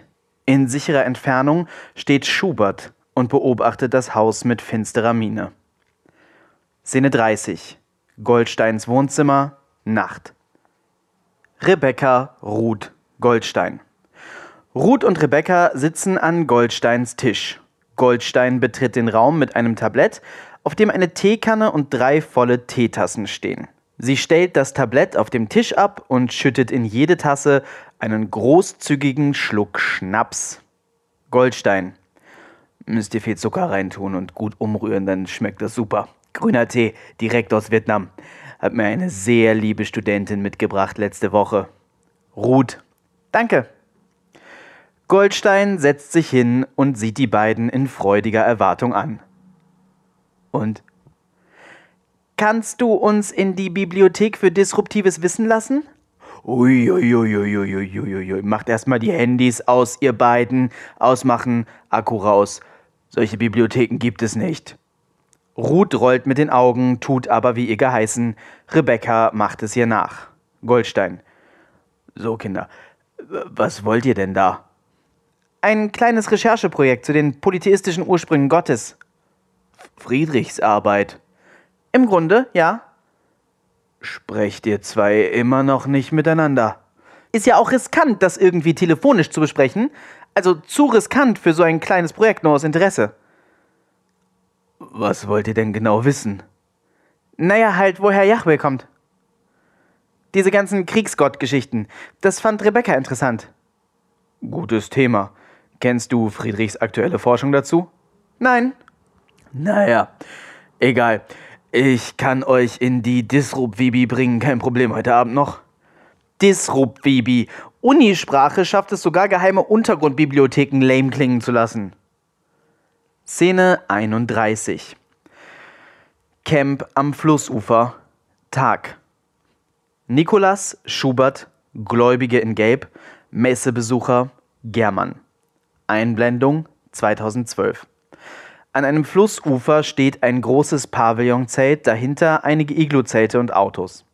Der Pavillon ist mit Blumen geschmückt. Nikolas steht in einer gelben Robe hinter einem Altar. Im und vor dem Pavillon ist eine Ansammlung von 50 bis 70 Menschen, die seiner Predigt lauschen. Schubert steht links hinter Nikolas, ein Bodyguard. Nikolas. Und die Zeit wird kommen, meine Freunde, wenn Signale aus fernen Himmeln uns erreichen werden. Und ihr werdet die Zeiten erkennen, und gemeinsam werden wir uns vorbereiten auf die Wiederkunft Gottes, auf das jüngste Gericht. Der König in Gelb wird aus Karkosa zu uns kommen, und wir werden jubelnd in seine Arme fallen. Lasst uns heute einen Blick werfen ins Lukasevangelium auf eine meiner liebsten Geschichten in der Bibel. Einige von euch wissen sicher schon, worum es geht. Lasst uns nachdenken über Jesu Gleichnis vom verlorenen Sohn. Schubert liebt diese Geschichte. Er liebt diese Gemeinde. Er liebt Nikolas. In der Menge steht German, ein Polizist in Zivil. Szene 32, Abend, Camp. Nikolas, Schubert, weitere Gläubige. Nikolas und seine eingeschworene Gemeinde sitzen in ihrem Camp um ein Lagerfeuer herum und essen Suppe. Sie lachen, sind ausgelassen, haben gute Laune. Ein Polizeiauto kommt beim Camp zum Stehen. German steigt aus. German. Guten Abend. Dürfte ich einmal mit dem Verantwortlichen hier sprechen? Nikolas, das wäre wohl ich. Kommen Sie einmal mit mir mit. Ich habe keine Geheimnisse vor meiner Gemeinde. Was Sie mit mir zu besprechen haben, besprechen Sie mit uns allen. German seufzt genervt. Na gut, Sie können hier nicht bleiben. Doch, wir sind angemeldet. Wir haben eine offizielle Genehmigung. Wir sind noch zwei Wochen hier. Sie sind hier in einer kleinen Stadt. Den Leuten ist ihre Genehmigung egal. Sie sorgen für Ärger. Womit sorgen wir denn für Ärger? Das ist hier ein christlicher Ort. Hier will niemand hören von ihrem König in Gelb. Nehmen Sie Ihre merkwürdige UFO-Sekte und verschwinden Sie. Sonst was. German fasst an seine Schusswaffe. Lassen Sie es nicht drauf ankommen. Die beiden Männer tauschen intensive, düstere Blicke aus. Dann dreht German sich um und geht zu seinem Auto. Auch Nikolas dreht sich um und sieht Schubert, der am Feuer sitzt und die ganze Szene aufmerksam beobachtet hat, vielsagend an. Schubert nickt. Szene 33, Germans Garten, Nacht. German, Schubert. German geht nachts in seinen Garten. Er hat etwas gehört. German. Hallo? Schubert regt sich nicht. German lässt die Terrassentür hinter sich offen und betritt die Terrasse. Er sieht sich mit zusammengekniffenen Augen um. Auf einmal bekommt er einen Baseballschläger gegen den Hinterkopf. Verwirrt und vor Schwindel taumelnd dreht er sich um und sieht den vollkommen ausdruckslosen Schubert. Dann sieht er schnell nichts mehr, weil Schubert seinen Kopf zertrümmert. Nachdem German aufgehört hat, am Boden spastisch und unkontrolliert herumzuzucken, übergießt Schubert die vollkommen entstellte Leiche mit Benzin und zündet sie an. German brennt. Schubert weint. Szene 34. Campus Nacht. Ruth Rebecca Goldstein Schubert. Zurück im Jahr 2032. Goldstein führt Ruth und Rebecca mit einer Taschenlampe über den nächtlichen Campus. Goldstein, aufregend nicht. Ruth, ganz schön viel Heimlichtuerei für ein völlig legales Unterfangen. Legal, schmegal, reine Formalität. Nur eine Sache der Zeit. Genug Leute hassen, was wir tun, um unsere Arbeit gefährlich zu machen. Während die drei eine Treppe in ein Kellergewölbe heruntersteigen, beobachtet Schubert sie und folgt mit sicherem Abstand. Szene 35. Kellergewölbe, Nacht. Rebecca, Ruth, Goldstein. Die Führung mit Taschenlampe setzt sich in einem langen, geräumigen Kellergang, in dem es zahlreiche Türen zu Räumen gibt, fort. Goldstein. Offiziell sind das hier alles Proberäume. Die Punker sind auf unserer Seite. Der Eingang ist äh, da drüben. Goldstein öffnet eine der Türen mit einem Schlüssel. Hinter der Tür befindet sich ein überraschend großer Raum voller Bücher. Gleich vorweg, hier fällt manchmal der Strom aus. Der Sicherungskasten ist da hinten. Ruth, ich lass dir den Schlüssel da. Wenn ihr fertig seid, einfach abschließen. Du kannst Oliver den Schlüssel mitgeben, der wird ihn mir zurückgeben in der Uni. Er wird es hassen, den Schlüssel auch nur anzufassen. Umso besser. Du bist viel zu gut für den alten Sack. Erschrocken sieht Goldstein Rebecca an. Entschuldigung. Rebecca lächelt nur milde und unmotiviert. Bibliothek Nacht. Rebecca Ruth. Rebecca sitzt an einem Tisch, auf dem Ruth Bücher stapelt. Sie blättert in einem Bildband über vorchristliche Religionen. Ruth. Hier habe ich was. Die Kanaaniter. Die waren die ersten, die Yahweh angebetet haben. Ich kenne das Wort. Yahweh? Kanaaniter. Das andere auch. Kannst du das nicht sagen, weil es verboten ist? Rebecca sieht Ruth kurz nachdenklich an. Yahweh. Warum ist es eigentlich verboten, dass man den Namen sagt oder Bilder von ihm malt? Weiß ich nicht. Ist doch komisch, oder? Ist ihm genauso wichtig, wie dass man jemanden umbringt. Hm. Was ist denn jetzt mit den Kana... Äh, Kanaaniter? Also, das war ein Wüstenvolk, das irgendwie da gelebt hat, wo jetzt Israel ist. Die hatten viele Götter. Yahweh war nur einer davon. Ich gehe mal gucken, ob die hier eine Übersicht haben darüber. Meinst du, es gibt hier eine Bibel? Warum? Die Kanaaniter werden erwähnt. Altes Testament, nicht mein Fachgebiet. Bestimmt gibt's hier eine. Such mal. Beide gehen Reihen von Büchern durch. Rebecca findet ein interessantes Buch und begutachtet es am Tisch. Hier ist der kanaanitische Pantheon.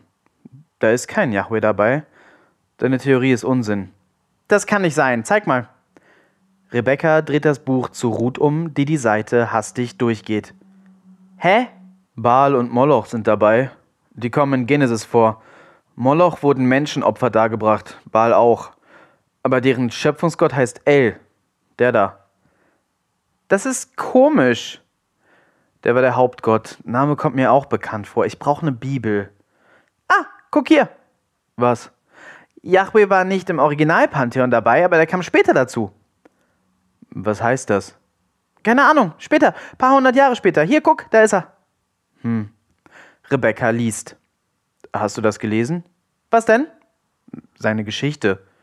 Ruth liest. Er war der Sohn von El und hat seine Geschwister ermordet. Steht wohl ungefähr so auch in der Bibel. Psalm 82. Das ist weird.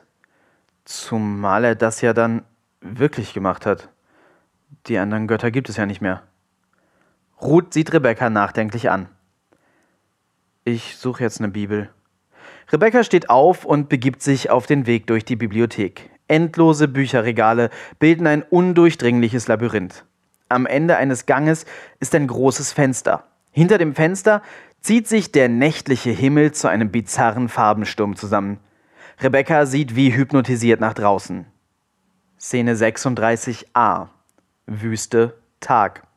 El, Yahweh, Baal, Moloch, Asherah, Dagon, weitere kanaanitische Gottheiten. Vor dem Fenster die Wüste. Unendliche Sandlandschaften. In der Wüste El, der König der Dünen. Um El seine Kinder. Baal, Moloch. Menschen in der Wüste, Schafhirten. Urzeit. Alles ist schmutzig und schwer und blutig und kalt. In der Wüste türmt sich ein Berg auf. In dem Berg tut sich eine blutige Spalte auf. Durch Blut und Fleisch kriecht Yahweh aus dem Berg hervor. El begegnet Yahweh bei einer Wanderung durch die Wüste und nimmt ihn bei sich auf. Blitzartige Einschübe. Yahweh labt sich an blutigem Fleisch. Yahweh kniet vor El, hält aber einen Dolch hinter dem Rücken. Der Dolch hinter dem Rücken. Ein Massaker. Alle Götter sterben. Yahweh triumphiert auf einem Leichenhaufen. El ist verzweifelt. Yahweh massakriert El. Yahweh dreht seinen Blick zum Fenster und sieht Rebekka an. Szene 36, Bibliothek, Nacht, Rebekka, Ruth, der Strom fällt aus, alles wird dunkel. Rebecca. Ah! Ruth von hinter den Regalen. Keine Sorge, ich habe mir gemerkt, wo die Sicherung ist. Ich regel das eben schnell. Beeil dich. Kein Grund zur Panik. Bleib einfach kurz, wo du bist. Gleich geht's weiter. Rebecca sitzt im Dunkeln und hat Angst. Jemand nähert sich. Ruth? Keine Antwort. Jemand nähert sich. Vincent setzt sich neben Rebecca. Eine Weile sitzen sie schweigend nebeneinander. Vincent. Hi. Rebecca flüstert. Du bist nicht hier. Es tut mir leid. Ich werde verrückt. Du bist auf jeden Fall anders als früher. Und du bist tot. Das tut mir wirklich leid. Du hast mich alleine gelassen. Keine Absicht. Du bist weg. Ich bin jetzt hier. Du bist nicht echt.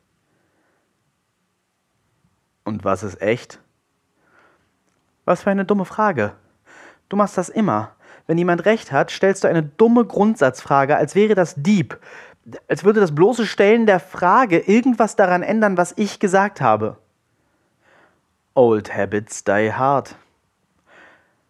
Guck, und daran sehe ich, dass du nicht echt bist. Wie meinst du das? Als würdest du von den Toten zu mir kommen und irgendwelche rhetorischen Manöver machen, die du halt machst. Du warst nicht so unkreativ. Du warst viel besser als das.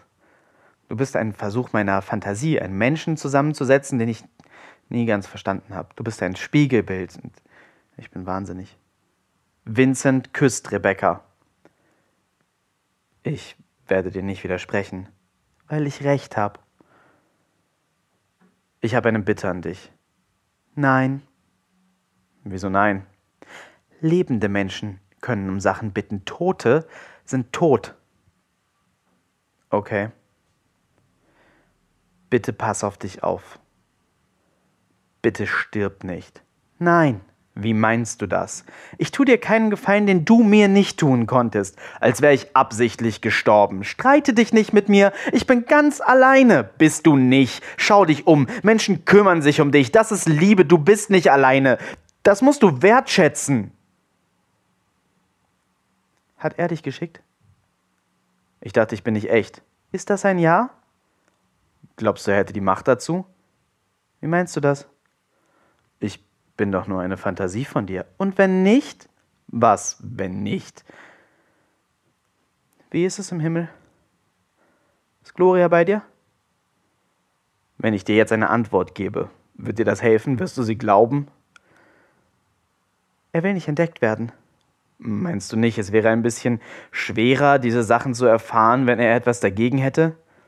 Ich weiß nicht. Wir haben kaum angefangen, Fakten zusammenzusetzen, da schickt er Tote. Können wir das lassen? Was? Ich vermisse dich. Und ich kann nicht mit ansehen, wie du dich kaputt machst. Ich liebe dich. Das Licht geht an. Vincent ist verschwunden. Rebecca. Nein! Ruth kommt angelaufen. Ruth. Alles okay? Sorry, hat länger gedauert, als ich dachte. Rebecca starrt Ruth nur an. Alles in Ordnung? Wir sind auf der richtigen Spur. Wie? Rebecca steht auf und beginnt die Regale zu scannen. Ruth folgt ihr, irritiert. Rebecca, wo ist er hergekommen? Wenn er nicht ursprünglich zu den kanaanitischen Göttern gehört hat, warum ist er dann so plötzlich dabei gewesen? Ich brauche eine Bibel. Da war irgendwas, aber ich komme nicht drauf. Ich dachte, er war einfach ein spätes Kind von El. Als einziger, das macht keinen Sinn. Warum ist er aufgetaucht? Okay, ich schaue noch mal alle Bücher zu den Kanaanitern durch. Hier ist eine Bibel. Super. Ach so, schau mal hier. Ich habe diese Zeitschrift gefunden. Da fasst jemand zusammen, was alles darauf hindeutet, dass Yahweh ein Kriegsgott war. Ist sehr überzeugend. Alle Beschreibungen im Alten Testament klingen danach. Kriegsgott, Vulkan, Metallverarbeitung, manchmal Sturm. Deshalb erhört er keine Gebete. Wie meinst du das? Bist du dumm? Wie soll ein Kriegsgott mein Baby retten? Ruth verstummt. Beide beugen sich wieder über ihren Tisch und wälzen Bücher. Hinter ihnen ein Fenster. Durch das Fenster ist ein Vulkan zu sehen. Der Vulkan brodelt. Die Midianiter. Was? Nomaden aus dem Midian. Die haben Yahweh wahrscheinlich zu den Kanaanitern gebracht. Unmöglich rauszufinden, wer die Quelle war, aber die Midianiter haben ihn mitgebracht. Oh mein Gott. Was denn? Ich weiß, warum ich die Kanaaniter kenne. Rebecca beginnt in der Bibel zu blättern. Ruth. Und? Er hat sie umgebracht. Er hat sie alle umgebracht. Was meinst du? Aus den Städten dieser Völker jedoch, die der Herr dein Gott dir als Erbbesitz gibt, darfst du nichts, was Atem hat, am Leben lassen. Vielmehr sollst du die Hethiter und die Amoriter, die Kanaaniter und die Perisiter, Hiviter und Jebusiter der Vernichtung weihen, so wie es der Herr dein Gott dir zur Pflicht gemacht hat. Der Herr gab sie in die Gewalt der Israeliten, und die Israeliten schlugen sie und verfolgten sie bis Groß-Sidon und Misrefot Mahim und bis zur Ebene von Mitzpe im Osten. Sie schlugen sie so vernichtend, dass keiner von ihnen übrig blieb, der hätte entkommen können. Sie blättert weiter, immer aufgeregter. Und der Herr redet mit Mose und sprach, tut den Midianitern Schaden und schlagt sie. Und hier, sie führten das Heer wieder die Midianiter, wie der Herr dem Mose geboten hatte, und erwürgten alles, was männlich war. Es wird schlimmer. Und Mose war zornig über die Hauptleute des Heeres und sprach zu ihnen, Warum habt ihr alle Weiber leben lassen? Erwürget nun alles, was männlich ist unter den Kindern und alle Weiber, die Männer erkannt und beigelegen haben. Er hat die Midianiter und die Kanaaniter komplett ausrotten lassen. Was? Er verwischt seine Spuren. Krass. Deshalb auch die Verbote von Bildern und Namen im ersten und zweiten Gebot. Deshalb ist sowas Lächerliches ihm genauso wichtig wie du sollst nicht töten. Er will gar nicht, dass wir wissen, dass er Yahweh heißt. Er macht einen schlechten Job im Verheimlichen, nicht? Könnte er nicht einfach mit dem Finger schnipsen und das Wissen wäre verloren? Nein. Er will nur, dass wir das glauben. Er ist nicht allmächtig, du hast es doch selber gesagt. Er ist ein Kriegsgott. Nur ein Kriegsgott, nichts weiter. Außerdem scheint es überhaupt keine Hinweise darauf zu geben, wo er denn nun wirklich ursprünglich herkommt, wie er entstanden ist, was sein Name bedeutet. Das hält er also sehr erfolgreich geheim. Der Vulkan im Hintergrund bricht aus. Durch Krieg hat er das Wissen vernichtet, woher er kommt. Durch Krieg hat er sich ausgebreitet in der Welt und alle anderen Götter ermordet, so wie er seine Geschwister ermordet hat. Flüsse aus Lava werden Flüsse aus Blut. Das ist gruselig. Ich habe Gänsehaut. Und da liegt der Schlüssel zu seinem Untergang. Wo? In seiner Herkunft. Warum ist ihm so wichtig, das zu verbergen? Warum hat er die Völker ausgerottet, die ihn angebetet haben, die ihn kannten? Weil sie wussten, wo er herkommt. Was willst du sagen? Wir müssen rausfinden, wo Yahweh herkommt. Er hat was zu verbergen. Wir müssen sein Geheimnis lüften. Ist das nicht schon sein Geheimnis? Dass er einfach nur einer von vielen, vielen Wüstengöttern ist, ein Kriegsgott? Er will nicht, dass wir wissen, wo er herkommt. Da muss etwas wirklich Schreckliches sein. Oder eine Schwäche, einen Schlüssel, etwas, womit man ihn besiegen kann. Wir wollen Gott besiegen? Ja. Im schlimmsten Fall ist er auf dem Weg hierher. Rebecca, wir recherchieren hier nur Mythologie, okay? Das sind Märchen, das sind alles nur Märchen. Rebecca will Ruth vehement widersprechen, reißt sich aber zusammen und atmet tief durch. Ist es nicht faszinierend? dass der Anfang von diesem Märchen fehlt? Ja, doch, das ist. Das stimmt schon. Also, wie finden wir das raus? Ich schätze, wir können noch ein paar Bücher wälzen. Der Strom fällt wieder aus. Vor dem Fernseh. Vor dem Fenster jetzt Nachthimmel mit Vollmond. Oder auch nicht. Lass uns für heute Schluss machen, okay? Das ist doch merkwürdig, oder nicht? Ja, doch. Das ist gruselig. Lass uns morgen weitermachen. Dein Vater bringt mich um, wenn ich mit dir hier die Nächte durchmache, um Hirngespinste zu jagen. Das ist wahrscheinlich alles überhaupt nicht gesund. Ich will das hier wirklich wissen. Das ist wichtig für mich. Ruth sieht Rebecca nachdenklich an.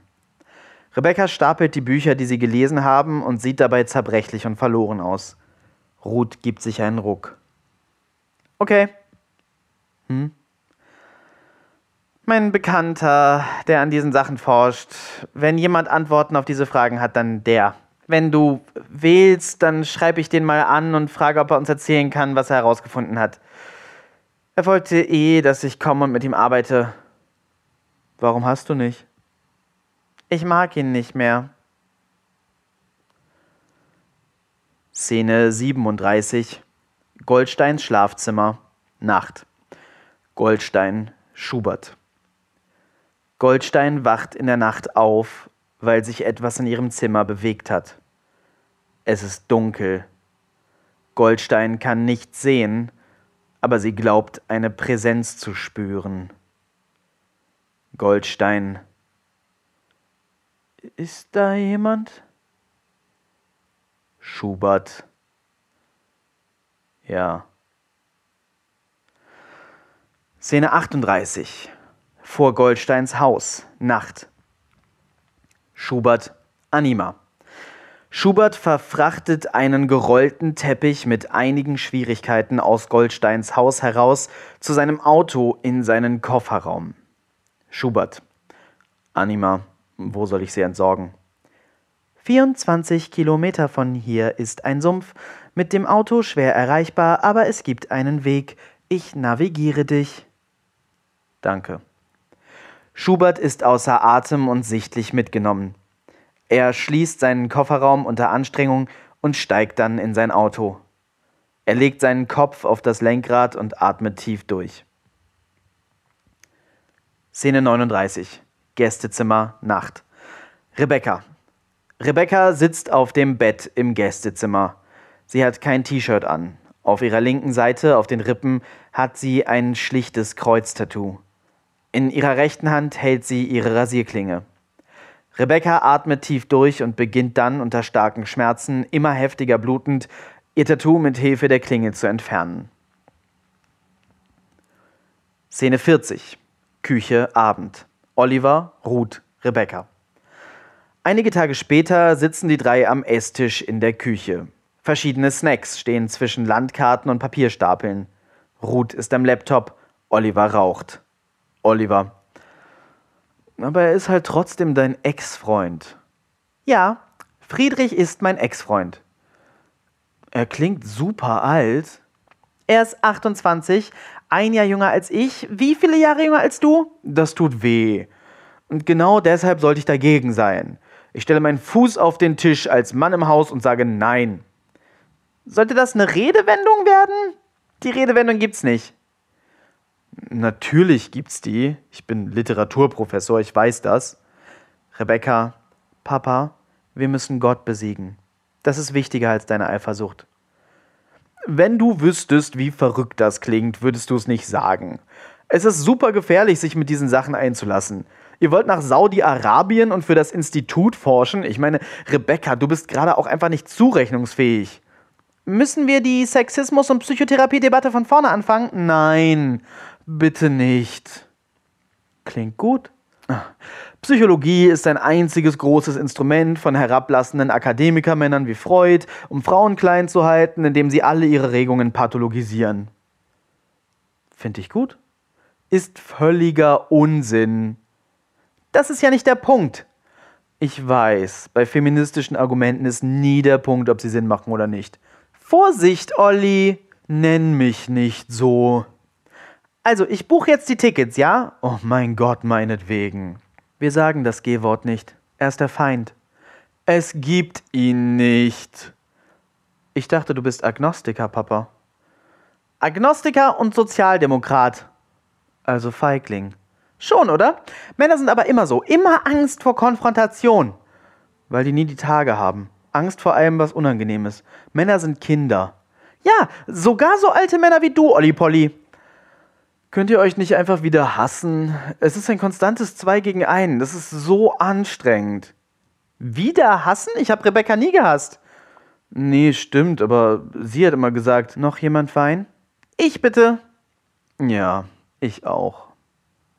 Szene 41. Flugzeug, Nacht. Ruth, Rebecca, Schubert, andere Fluggäste. Ruth und Rebecca setzen sich in ein Flugzeug. Rebecca, jetzt kommen wir dem Hurensohn ganz schön nah. Rebecca, ich mache diesen Trip nur mit dir, wenn wir uns einig sind, dass das Geschichten sind. Flugzeuge kann er theoretisch beeinflussen, oder? Als Gott der Metallverarbeitung? Er kann Signale zu Raumsonden schicken, dann kann er vielleicht auch Flugzeugtechnik beeinflussen. Hör auf! Okay. Eine Weile sind sie still.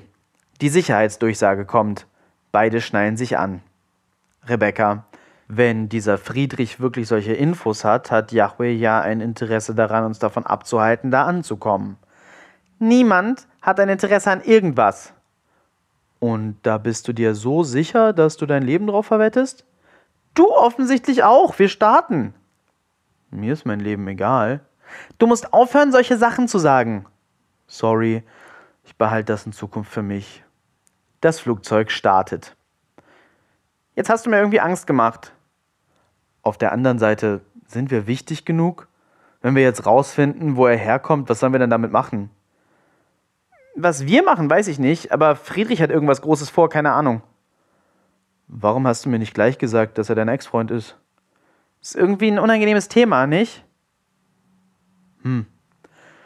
Dein Friedrich lässt uns für diese Sache ganz nach Saudi-Arabien fliegen. Ich hoffe für ihn, dass das zu sensibel ist, um es uns übers Telefon zu sagen. Ziemlich sicher. Aber ich glaube, dabei geht es auch ein bisschen um was anderes. Rebecca sieht Ruth misstrauisch von der Seite an. Willst du meinen Papa betrügen? Quatsch. Aber Friedrich will vielleicht, dass ich deinen Papa betrüge. Du hast Friedrich mit meinem Papa betrogen, richtig? Können wir aufhören, ihn deinen Papa zu nennen? Das klingt dann so pervy. Er ist mein Papa und es ist pervy. Du findest das echt, ne? Sie sind eine Weile still. Es fühlt sich halt gar nicht so an, als wäre er so alt, weißt du? Er ist ein Greis. N nicht für mich, keine Ahnung. Er ist halt mega schlau. Dein Vater ist der schlauste Mann, den ich je getroffen habe. Vincent war schlauer. Ich habe Vincent nicht kennengelernt. Ich weiß nicht, ob du ihn gemocht hättest. Bestimmt hätte ich das. Kann sein. Er war ein bisschen ein anstrengender Mensch.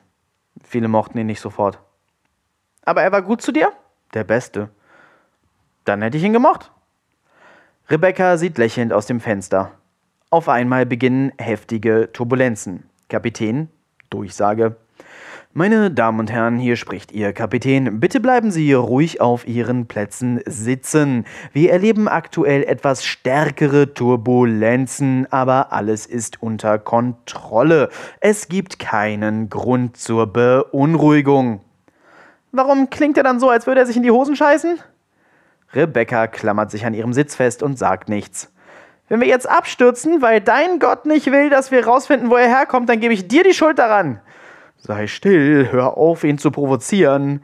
Rebecca beginnt Kinderlieder zu summen und mit den Armen zu wedeln. Was machst du da? Was weiß ich? Normalerweise würde ich jetzt beten, aber das ist ja vorbei. Du bist wahnsinnig! Die Turbulenzen hören auf. Das Flugzeug beruhigt sich. Beide Frauen atmen entspannt durch. Rebecca lächelnd. Ich weiß. Ruth legt sich beruhigt auf Rebekkas Schulter ab und schläft ein. Weiter hinten im Flugzeug sitzt Schubert. Er ist bleich verschwitzt und hat offensichtlich geweint. Szene 42. Kirche Tag. Nikolas Schubert. Einblendung 2027. Nikolas und Schubert sitzen in der Kirche, in der sie sich kennengelernt haben. Diesmal sitzen sie nebeneinander. Schubert hält Tränen zurück. Nikolas, wir hatten einen guten Lauf, findest du nicht? Schubert, hatten. Jedes Ende ist ein Anfang. Klischee. Unsere Gemeinde ist schlagartig so unfassbar groß geworden. Wir sind keine Zigeuner mehr, die überall vertrieben und schief angeguckt werden. Das muss dir doch gefallen. Ich mochte unsere Gemeinde. Aber du siehst doch, wie viel mehr Menschen wir jetzt retten können. Ja. Das ist doch ein Opfer wert. Natürlich. Du bist für immer mein guter Hirte. Danke, Eure Exzellenz.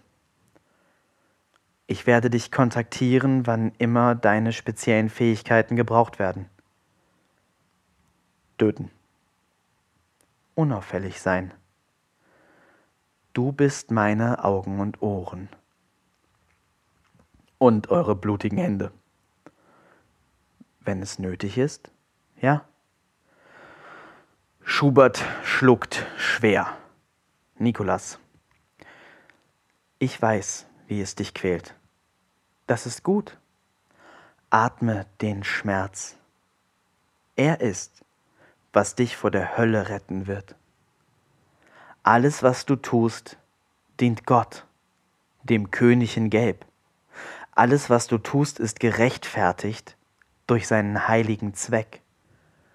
Gott ist real und Gott ist gut. Und deshalb bist auch du gut, mein Hirte. Danke, Eure Exzellenz. Ich habe dir ein Konto angelegt, auf dem du jeden Monat einen angemessenen Geldbetrag für ein bescheidenes Leben im Dienste des Herrn finden wirst. Bevor ich gehe, habe ich noch ein letztes Geschenk für dich. Ein Geschenk? Nikolas überreicht Schubert ein Smart Device und ein Earpiece. Schubert. Was ist das? Das ist ein Anima 3000 System. Eine künstliche Intelligenz mit künstlicher Persönlichkeit. Sie formt sich nach deinem Input. Ein ausgiebiges Sozialleben wirst du dir kaum leisten können. Deine Arbeit ist wichtig, sensibel und streng geheim. Aber allein sollst du nicht sein. Außerdem sind die Dinger sehr praktisch. Sie wird dir dabei helfen, deine Aufträge zu erfüllen. Das war doch sicher sehr teuer. Nichts ist zu teuer für meinen besten Hirten. Bis bald. Nikolas steht auf, gibt Schubert einen Kuss auf die Stirn und verlässt die Kirche. Schubert weint.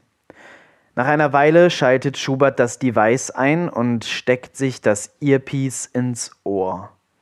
Diese Technologie ist sehr neu für ihn. Schubert Hallo?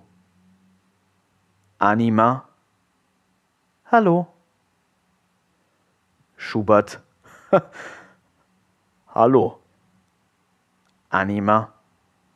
Wie heißt du? Schubert. Mein Name ist Schubert. Hallo Schubert. Ich bin Anima. Szene 43. Zeltstadt. Tag. Rebecca, Ruth, Schubert, Anima. Wir befinden uns in der Wüste Saudi-Arabiens. Ein großes Hippie-Camp, das an Musikfestivals wie die Fusion erinnert, ist um einen Vulkan herum errichtet. Reges Treiben. Schubert trägt einen Wanderrucksack und kommt sichtlich erschöpft an. Schubert. Na endlich. Anima. Siehst du die beiden noch? Schubert sieht sich angestrengt um. Was ist das hier? Sie nennen sich die Kinder Sinai. Einigen Theorien zufolge war der Vulkan, den du dort siehst, die Inspiration für den biblischen Gott. Ist das der Berg Sinai? Nein, nicht mal in der Nähe. Geschichte wird hier nicht weiter ernst genommen. Es ist eine sehr religiöse Gemeinschaft. Warum tun Sie Gott dann als Erfindung ab? Tun sie nicht? Sie haben eine recht wirre Theologie. Abschaum. Sicher keine potenziellen Alliierten für Nicolas Hotep. Schubert erspäht Rebecca und Ruth, die gerade in ein großes Pavillonzelt gehen. Hab sie. Szene 44. Friedrichs Zelt. Tag. Ruth, Rebecca, Friedrich. Friedrich füllt Wein in Teetassen. Sein Zelt ist vollgestopft mit Büchern. Es gibt keine Möbel außer ein paar elektrischer Stühle und einer Matratze. Überall stehen Bücherstapel. Friedrich reicht Ruth und Rebecca die Weintassen. Ruth. Und das hier ist jetzt so richtig dein Leben gerade? Ich muss hier arbeiten und um nicht belästigt zu werden, muss man sich halt einfügen. Aber du lebst in einem Zelt, in der Wüste, in einem komischen Hippie-Camp. Manche Leute brennen halt für etwas. Da bringt man nochmal Opfer. Rebecca. Wo schlafen wir? Friedrich. Ich habe noch ein Zwei-Mann-Iglu-Wurfzelt. Das baue ich euch nachher auf. Das geht schnell. Das, was ich dir geschenkt habe? Es ist kurz unangenehm still. Rebecca, kannst du uns jetzt erzählen, was die große Entdeckung ist? Friedrich. Du verschwendest keine Zeit, ne? Weiß ich nicht. Vielleicht verschwende ich gerade eine Menge Zeit, war ein langer Flug. Ist ja gut. Also, äh, ich habe mir eure Theorie durchgelesen und ihr macht euch vieles ziemlich einfach. Im Grunde geht ihr ja davon aus, dass Yahweh in den kanaanitischen Pantheon reingewachsen ist, sein Kult dann langsam alle anderen kanaanitischen Götter verdrängt hat und dann halt in Form der drei monotheistischen Weltreligionen alle anderen Götter der Welt. Korrekt soweit? Ja. Eure Frage ist quasi, wo Yahweh ursprünglich hergekommen ist. Ich weiß, du wolltest uns eine Antwort geben. Okay, also eure Hypothese ist, soweit ich das beurteilen kann, erstmal richtig. Äh, mit der Frage fasst ihr dann direkt den wirklich komplexen Teil der Thematik an, wo es tatsächlich schwer ist, Antworten zu finden. Das Wort Yahweh taucht in alten ägyptischen Aufzeichnungen auf, wahrscheinlich als Ortsbezeichnung. Scheinbar haben Chassu-Nomaden, quasi Wüstenräuber, einen Gott mit dem Namen verehrt. Moses hat Yahweh laut Altem Testament im Midian kennengelernt, wo er wahrscheinlich verehrt worden ist. Also haben wir diesen losen Nomadenstamm, über den kaum etwas bekannt ist, der zwischen Ägypten, dem Midian und dem kanaanitischen Gebiet unterwegs war. Und die haben sich den ausgedacht. Wahrscheinlich. Und das ist das große Geheimnis? Sag mir, dass das nicht das große Geheimnis ist. Es ist nicht das große Geheimnis. Okay, Ihr müsst schwören, über nichts von dem zu reden, was ich euch jetzt erzähle. Kommt zum Punkt. Im Ernst, ihr gefährdet meine komplette Existenz, wenn ihr irgendwas davon irgendwo erzählt. Ihr bringt mich damit in Lebensgefahr. Ich habe Großes vor mit meinen Forschungsergebnissen. Macht mir das nicht kaputt. Wir schwören. Seid ihr mit den Theorien vertraut, dass der Yahweh-Kult Menschenopfer erbracht hat? Nein das waren doch die Anbeter von Baal und Moloch. Laut Bibel, ja. Polemische Verleumdungen der anderen Götter des Pantheons, die verdrängt werden sollten. Aber wahrscheinlich stimmt das sogar. Menschenopfer waren in der kanaanitischen Religion wahrscheinlich nicht unüblich. Passt doch. Es wird besser. Wir nehmen an, dass Yahweh ein Kriegsgott ist. Er nimmt manchmal die Form eines Wettergottes an im Alten Testament, aber das sind wahrscheinlich Neudeutungen von Baal-Geschichten. Der war nämlich ein Wettergott. Genauso wie in Genesis Yahweh und der kanaanitische Schöpfungsgott El einfach zu einer Person verschmolzen worden sind. Da steht sogar teilweise noch El oder Elohim drin. Ähnlich wie später weltweit heidnische Feste in christliche Traditionen umgedeutet worden sind, hat sich Yahweh von Anfang an andere Götter quasi einverleibt genau wie seine Ursprungsgeschichte suggeriert. Yahweh klingt oft wie ein Vulkan. Die Theorie kennt ihr? Welche Theorie? Es gibt Leute, die annehmen, dass Yahweh ursprünglich ein Vulkan war, den irgendwelche Wüstenleute angebetet haben. Nicht irgendein Vulkan. Der Vulkan da draußen. Der Hügel ist ein Vulkan? Wir sind an einem Vulkan? Kann der ausbrechen? Nein, der ist schon lange nicht mehr aktiv. Aber dieser Vulkan ist der Grund, warum ich hier bin. Friedrich holt einige bedruckte Blätter Papier hervor und reicht sie Rebecca und Ruth. Was ist das? Ein Schädel. Oh, danke. Ich bin dumm und hatte das nicht selber erkannt. Guckt auf die Stirn. Ich sehe nichts. Ist das Schrift? Wir haben das in einer Höhle hier in der Nähe gefunden. Es ist ein Totenschädel. Er ist älter als die älteste Erwähnung Jahwes. Auf der Stirn steht YHW. Nicht dein Ernst! Ihr seht da die älteste Erwähnung von Gott. What the fuck? Wir haben Vermutungen dazu. Wir haben nämlich in der Gegend noch mehr gefunden. Er reicht Ihnen weitere Blätter mit Schwarz-Weiß-Drucken von Fotos. Zu sehen ist eine Steintafel mit primitiven Zeichnungen. Zwei Menschen scheinen einen Dritten zu essen. Hinter ihnen ist etwas zu sehen, das grob als Vulkan gedeutet werden könnte. Seht ihr das?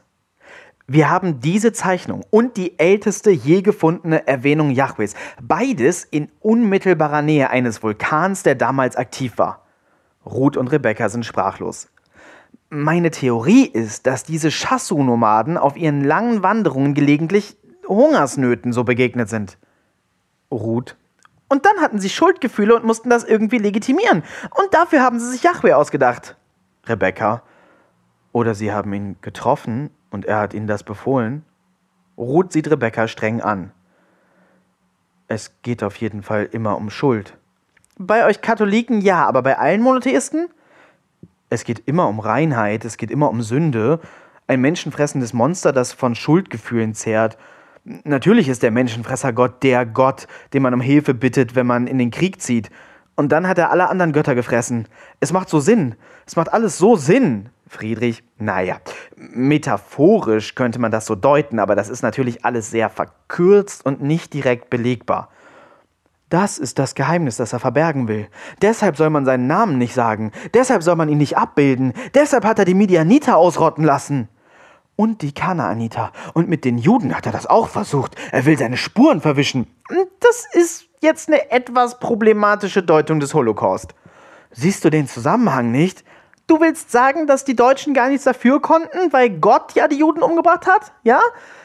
Ach, jetzt kommen wir doch nicht mit Politik-Scheiße. Das hier ist viel größer. Wir haben den schlimmsten Verbrecher der Weltgeschichte überführt. Wir müssen das veröffentlichen. Wir müssen allen zeigen, was für ein Monster er ist. Die Welt muss sich darauf vorbereiten, wer da auf uns zukommt. Niemand kommt auf uns zu. Das ist doch der Punkt, den ich machen will. Diese ganzen religiösen Mythen, das sind Märchen, die sich höchst fragwürdige Leute ausgedacht haben. Das ist, was ich beweisen will. Leute sollen wieder aufhören, diesen ganzen Scheiß wörtlich zu nehmen und als Fakten zu behandeln. Aber das ist wichtig. Er ist ein Mörder, er muss bestraft werden. Rebecca ist außer sich. Ruth. Hey, Mausi, chill kurz. Wir reden hier immer noch über einen Vulkan, vergiss das nicht. Rebecca sieht Friedrich irritiert an. Friedrich, die Höhle ist übrigens nicht weit von hier. Wenn ihr wollt, könnt ihr euch selber angucken, wo ein kannibalischer Wüstenräuber sich Gott ausgedacht hat. Das ist doch voll die gute Idee. Rebecca setzt sich entkräftet auf den Boden. Ruth und Friedrich sehen sich vielsagend an. Szene 45. Ausgrabungsstätte Tag. Friedrich, Rebecca, Ruth. Auf der anderen Seite des Vulkans ist ein kleiner Bereich um eine Höhle in einem Felsen abgesperrt. Es ist niemand da, aber es handelt sich offensichtlich um eine Ausgrabungsstätte. Friedrich geht mit größter Selbstverständlichkeit unter dem Absperrband durch. Rebecca und Ruth folgen ihm. Friedrich. Hier saß er. Irgendein Wüstenräuber. Hungrig, ängstlich, allein, halb erfroren, nachts, musste seinen einzigen Freund auf der Welt essen um zu überleben. Hat sich ekelhaft gefühlt und überwältigt von seiner Einsamkeit in diesem verdammten Scheiß-Universum. Über ihm der leere, hoffnungslose, endlose Himmel voller Sterne. Und dann ist der Vulkan da ausgebrochen. Feuer, Rauch, Donner. Er hat Panik gekriegt. Und diese Panik hat ihn am Leben gehalten. Diese Panik hat die Einsamkeit und die Sinnlosigkeit vertrieben. Er war nicht alleine. Es war nicht sinnlos und grausam, weil guck mal, da war ja Gott. Ein grausamer Gott, aber besser als kein Gott. Und das ist das Problem, Rebecca. Es ist ein ausgedachter Gott. Ich kann verstehen, dass man ihn braucht. Jetzt gerade wieder mehr als seit Ewigkeiten. Das ändert nichts daran, dass er eine Märchengestalt ist. Diese ganzen Geschichten waren nie dafür gedacht, als Fakten gesehen zu werden. Märchen werden gefährlich, wenn man vergisst, was sie sind. Wenn da wirklich etwas kommt mit diesen Signalen, dann müssen wir uns darauf vorbereiten, was es realistisch sein kann. Und es kann realistisch kein Gott sein, den es nie gab. Wahrscheinlich kommt da gar nichts. Unsere Welt ist gefickt. Wir haben jetzt schon nicht mehr genug Platz für alle. Wir haben massive Konflikte in allen urbanen Räumen durch die Fluchtbewegungen und kulturellen Unterschiede. Gewalt und Terrorismus nehmen von Jahr zu Jahr zu, seit über zehn Jahren. Das sind Probleme, um die wir uns kümmern müssen.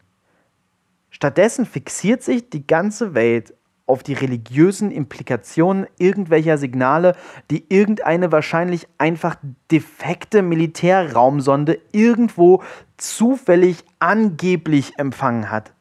Das ist Wahnsinn. Das muss ein Ende haben.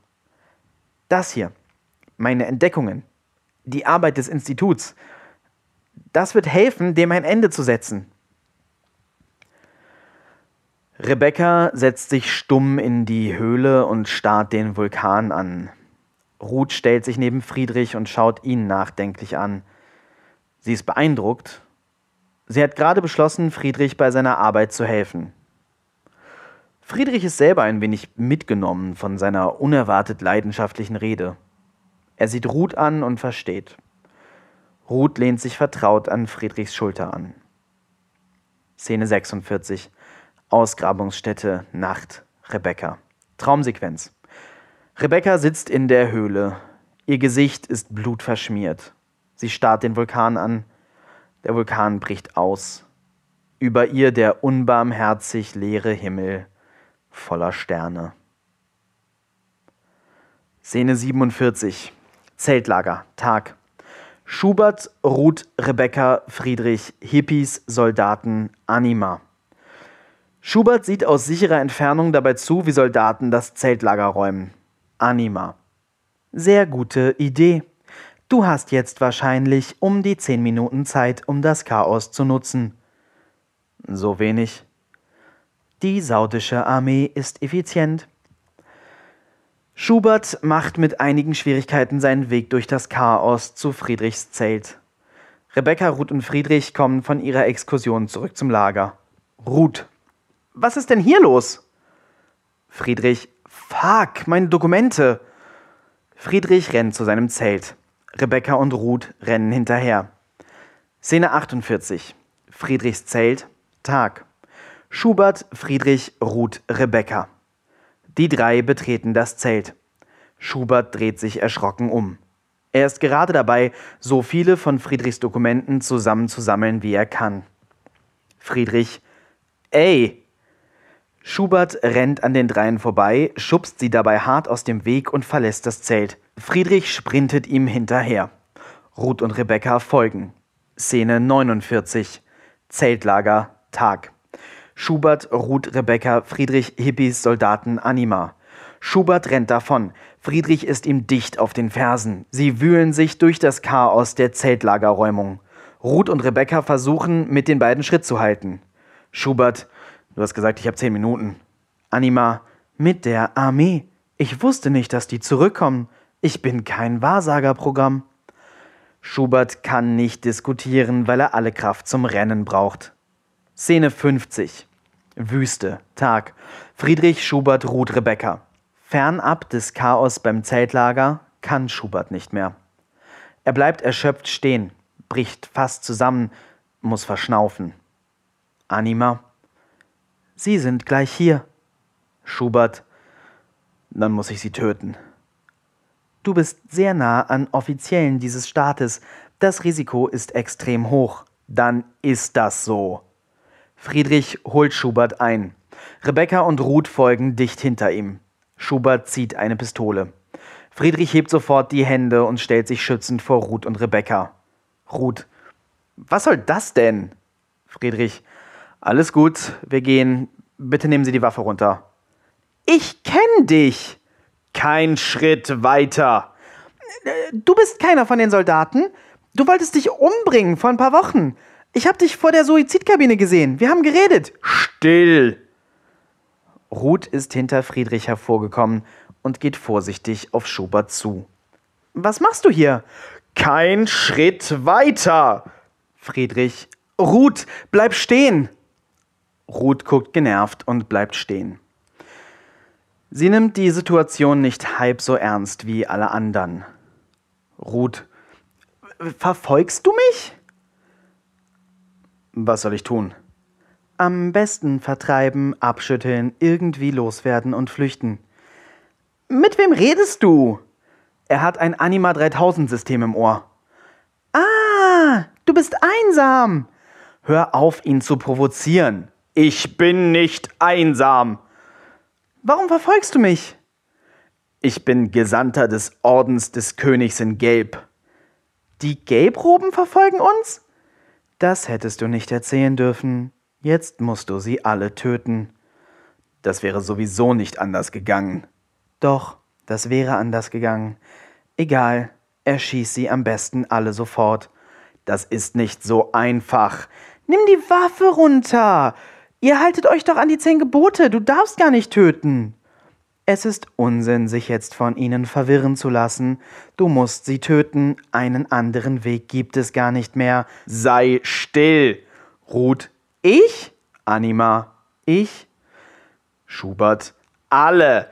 Seid alle still. Ruth, überwacht ihr das Institut? Natürlich überwachen wir das Institut. Friedrich, warum? Anima, Abbruch, keine weiteren Informationen. Schubert reißt Anima aus seinem Ohr und schmeißt das Earpiece zu Boden. Er schießt mehrere Male auf das Earpiece, das in tausend Teile zerspringt. Weil ihr die Welt zur Sünde verführt, so kurz vor Gottes Wiederkunft. Ihr gefährdet uns alle. Das siebte Signal wird Armageddon einleiten. Je mehr Köpfe ihr vergiftet, desto mehr Menschen verdammt ihr zu ewigen Qualen in der Hölle. Merkst du nicht selber, wie wahnsinnig das klingt? Was glaubst du denn, warum euer Nikolas solche Angst vor uns hat? Wie sollen wir denn Menschen zur Sünde verführen? Was kann ich denn sagen, was dich zu einem schlechten Menschen machen wird? Alles, was hier steht. Schubert wedelt mit Friedrichs Dokumenten. Hast du mal reingelesen? Schubert sieht sich die Dokumente zum ersten Mal richtig an. Nein. Was ist das? Das ist der Ursprung von deinem Gott. Gott ist der Ursprung. Nicht der Gott aus der Bibel. Den Gott aus der Bibel haben sich Menschen in der Bronzezeit ausgedacht. Genau hier, hier wo du stehst, kommt dein Gott her. Dein Gott ist eine Geschichte, eine Idee. Hör auf damit! Gott ist real und Gott ist gut. Rebecca, Gott ist gut? Wie kannst du sowas sagen? Es ist die Wahrheit. Warum sterben Kinder an Hunger? Warum werden Menschen geboren und leiden ihr ganzes Leben lang Schmerzen? Warum werden böse Menschen erfolgreich im Leben? Warum arbeiten sich manche tot und sind arm und andere sind ihr Leben lang faul und leben im Luxus? Wie kannst du sagen, Gott ist gut? Er ist gut zu jenen, die glauben. Er ist gut zu jenen, die seine Gesetze befolgen. Ich habe jedes einzelne seiner Scheißgesetze befolgt und er hat mir meinen Mann weggenommen und mein Baby. Mein kleines, wehrloses Baby hat er aus mir rausgerissen und ermordet. Einfach so, weil er ein Gott des Bösen ist, ein Gott des Krieges, ein Menschenfresser. Halt dein Maul, du ketzerische Hure. Guck doch selber. Du hältst die Beweise in der Hand. Friedrich, das sind die ersten Erwähnungen von eurem Gott. Auf einem Totenschädel und auf einer Zeichnung von einem kannibalischen Akt hier bei diesem Vulkan, der vermutlich das Vorbild für frühe Vorstellungen von Gott war. Schubert sieht sich die Dokumente an. Das ist gefälscht. Ruth hat sich derweil näher an Schubert herangearbeitet und greift ihn jetzt schnell und geschickt an. Sie rammt ihren Kopf in seinen Bauch und umklammert seine Hüfte in dem Versuch, ihn zu Boden zu ringen. Schubert schießt um sich, doch sein Magazin ist schnell leer. Ruth ringt ihn nieder und Friedrich stürzt sich nun auch auf den Mann. Die beiden halten Schubert fest und Friedrich entreißt ihm seine Dokumente. Ruth. Friedrich. Friedrich. Was? Du blutest. Friedrich sieht an sich herunter und tatsächlich blutet sein Arm von einem Streifschuss. Fuck. Es sieht nicht schlimm aus. Ich kann kein Blut sehen. Friedrich wird ohnmächtig. In der Verwirrung des Augenblicks schafft Schubert es, sich frei zu kämpfen und davon zu rennen. Ruth. Fuck! Rebecca. Egal. Was machen wir mit Friedrich? Weißt du den Weg zu der Bushaltestelle noch? Das sind mehrere Stunden Fußmarsch. Ruth gibt Friedrich heftige Ohrfeigen. Wach auf! Friedrich stöhnt. Er ist weg wegen dir. Aber wir leben alle noch. Und wir haben deinen dummen Kram. Friedrich lächelt. Szene 51. Kaffee, Abend. Schubert, Kaffeegäste. Ein heruntergekommenes Café mit Plastikstühlen vor der Tür. Schubert steht an einer Telefonzelle neben seinem Tisch und hat den Hörer am Ohr. Ja, Eure Exzellenz. Nein, Eure Exzellenz. Natürlich, Eure Exzellenz. Es tut mir leid, eure Exzellenz. Danke, Eure Exzellenz. Schubert legt auf. Er ist am Boden zerstört. Langsam und nachdenklich setzt er sich an seinen Tisch. Schubert zündet sich eine Zigarette an und starrt in Richtung Horizont, wo die Lichter der Stadt leuchten. Er weint und lächelt. Szene 52 Hotel Suite Nacht Friedrich, Ruth, Rebecca. Friedrichs Arm ist verbunden. Er steht hinter dem Schreibtisch einer Hotelsuite mit zwei Schlafbereichen und liest an seinem Tablet einen Text, den Ruth geschrieben hat. Ruth sitzt am Schreibtisch und sieht ihn erwartungsvoll an. Rebecca sitzt auf einem Bett und beobachtet die beiden. Friedrich, das ist besser, als ich je gedacht hätte, dass es ausgedrückt werden kann. Ruth strahlt. Danke. Ruth, dieser Text ist purer Sprengstoff. Willst du wirklich, dass dein Name damit draufsteht? Ich lasse dir doch nicht den kompletten Credit für meine Arbeit. Okay, dann sind wir da jetzt gemeinsam drin. Und was passiert jetzt? Jetzt schicke ich das zu sämtlichen Kontakten, die ich bei der Presse habe. Wenn ich das gleich abschicke, geht das morgen früh auf hunderten hochfrequentierten Seiten online. Unser Netzwerk ist weiter, als du dir vorstellen kannst. Wenn ich diesen Text gleich abschicke, ist morgen die weltweite Debatte eine völlig andere als in den letzten fünf Jahren. Ganz schön zuversichtlich. Menschen sind dumm und irrational und leicht zu verwirren, aber ich glaube trotzdem an sie. Menschen können denken, wenn sie wollen. Menschen können die Wahrheit sehen, wenn man sie ihnen zeigt. Und du zeigst ihnen die Wahrheit. Besser als wenn Nicolas Hotep ihnen seine Hirngespinste als Wahrheit verkauft. Okay, ich fühle mich geehrt dabei zu sein. Soll ich das jetzt wirklich machen? Sei kein Feigling, zieh durch, ich bin dabei. Bis zum Ende. Friedrich grinst und drückt auf Senden. Dann atmet er tief durch und lacht einmal hoch und ungläubig. Ruth lacht über den merkwürdigen Laut und Friedrich lacht auch, während er sich neben sie setzt und, wie neben sich stehend, aus dem Fenster starrt. Rebecca sieht die beiden an und lächelt traurig. Szene 53, Hotel Suite, Nacht.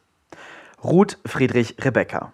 Friedrich sitzt auf einem von zwei einander gegenüberstehenden Betten und trinkt Wein. Ruth kommt aus dem anderen Schlafbereich der Suite und setzt sich neben Friedrich. Friedrich reicht ihr ein Glas Wein. Friedrich, schläft sie? Sah so aus, ja? Hm, deine Stieftochter. Halt die Fresse! Ist doch so. Eine Weile ist Stille. Friedrich, Du, Ruth, ich. Ich muss dich was fragen. Äh, mich beschäftigt das schon eine ganze Weile. Okay? Ich habe da was gelesen und ich. Ich kann mich nicht dazu bringen, es selber zu überprüfen, aber ich glaube, du bist die ideale Quelle für die Antwort auf meine Frage. Schieß los! Also, ich habe gelesen, dass bei alten Männern der Hodensack sehr lang wird und die Hoden quasi immer tiefer hängen. Aus deiner persönlichen Erfahrung heraus, kannst du das bestätigen? Du bist wirklich immer noch verbittert über diese Sache. Hm? Friedrich, es, es tut mir wirklich leid, dass ich dich so sehr verletzt habe. Friedrich ist von dieser ehrlichen Freundlichkeit ein wenig überfordert. Ich werte das mal als Ja. Ruth strubbelt Friedrich durch die Haare. Spasti. Wieder breitet sich Stille aus. Wir hatten doch eine gute Sache. Warum schmeißt man eine gute Sache weg? Ich wäre sowieso nicht hier geblieben. Auslandssemester enden irgendwann. Ich werde ja auch nicht für immer hier bleiben. Aber ich mache keine Fernbeziehungen, nicht mal für kurze Zeit. Ja, habe ich gemerkt. Es tut mir leid. Wir hatten es schön aber es war für mich immer befristet. Das hättest du mir sagen können, bevor du deinen Professor gefickt hast. Es tut mir leid.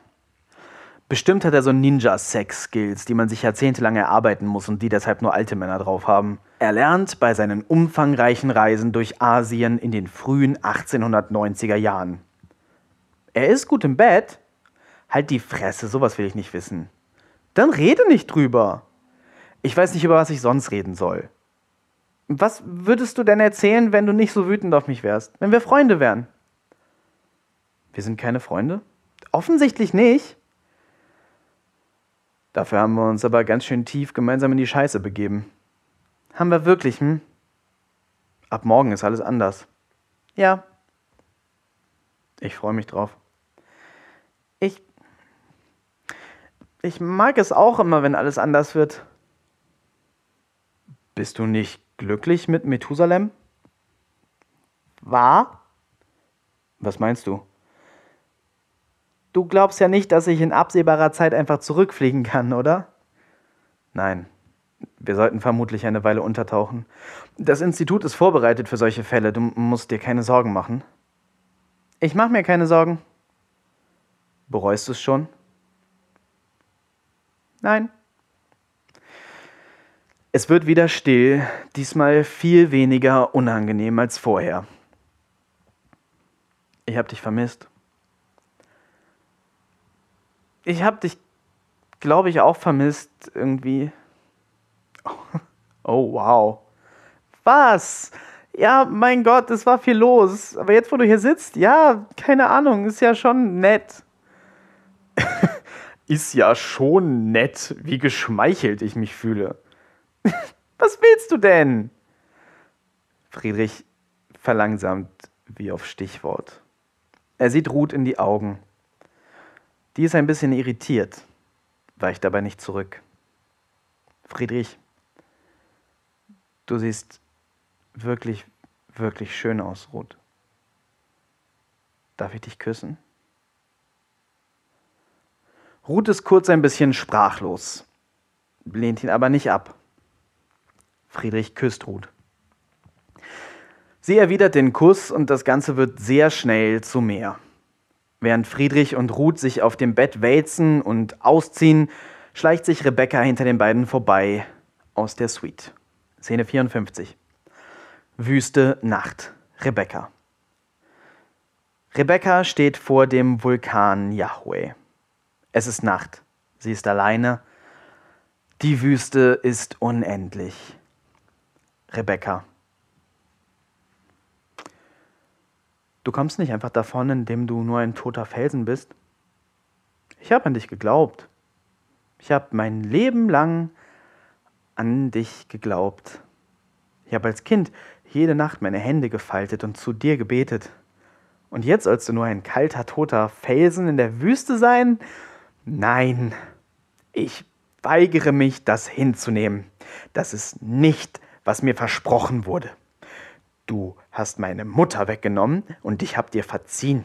Ich hab dich gebeten, gut auf sie aufzupassen, weil sie war ja jetzt bei dir. Überall, wenn irgendwas schön war in der Welt, habe ich das auf dich bezogen. Ich habe alberne Lieder auf Kinderfreizeiten gesungen für dich. Ich habe mich durch die halbe verdammte Bibel gequält.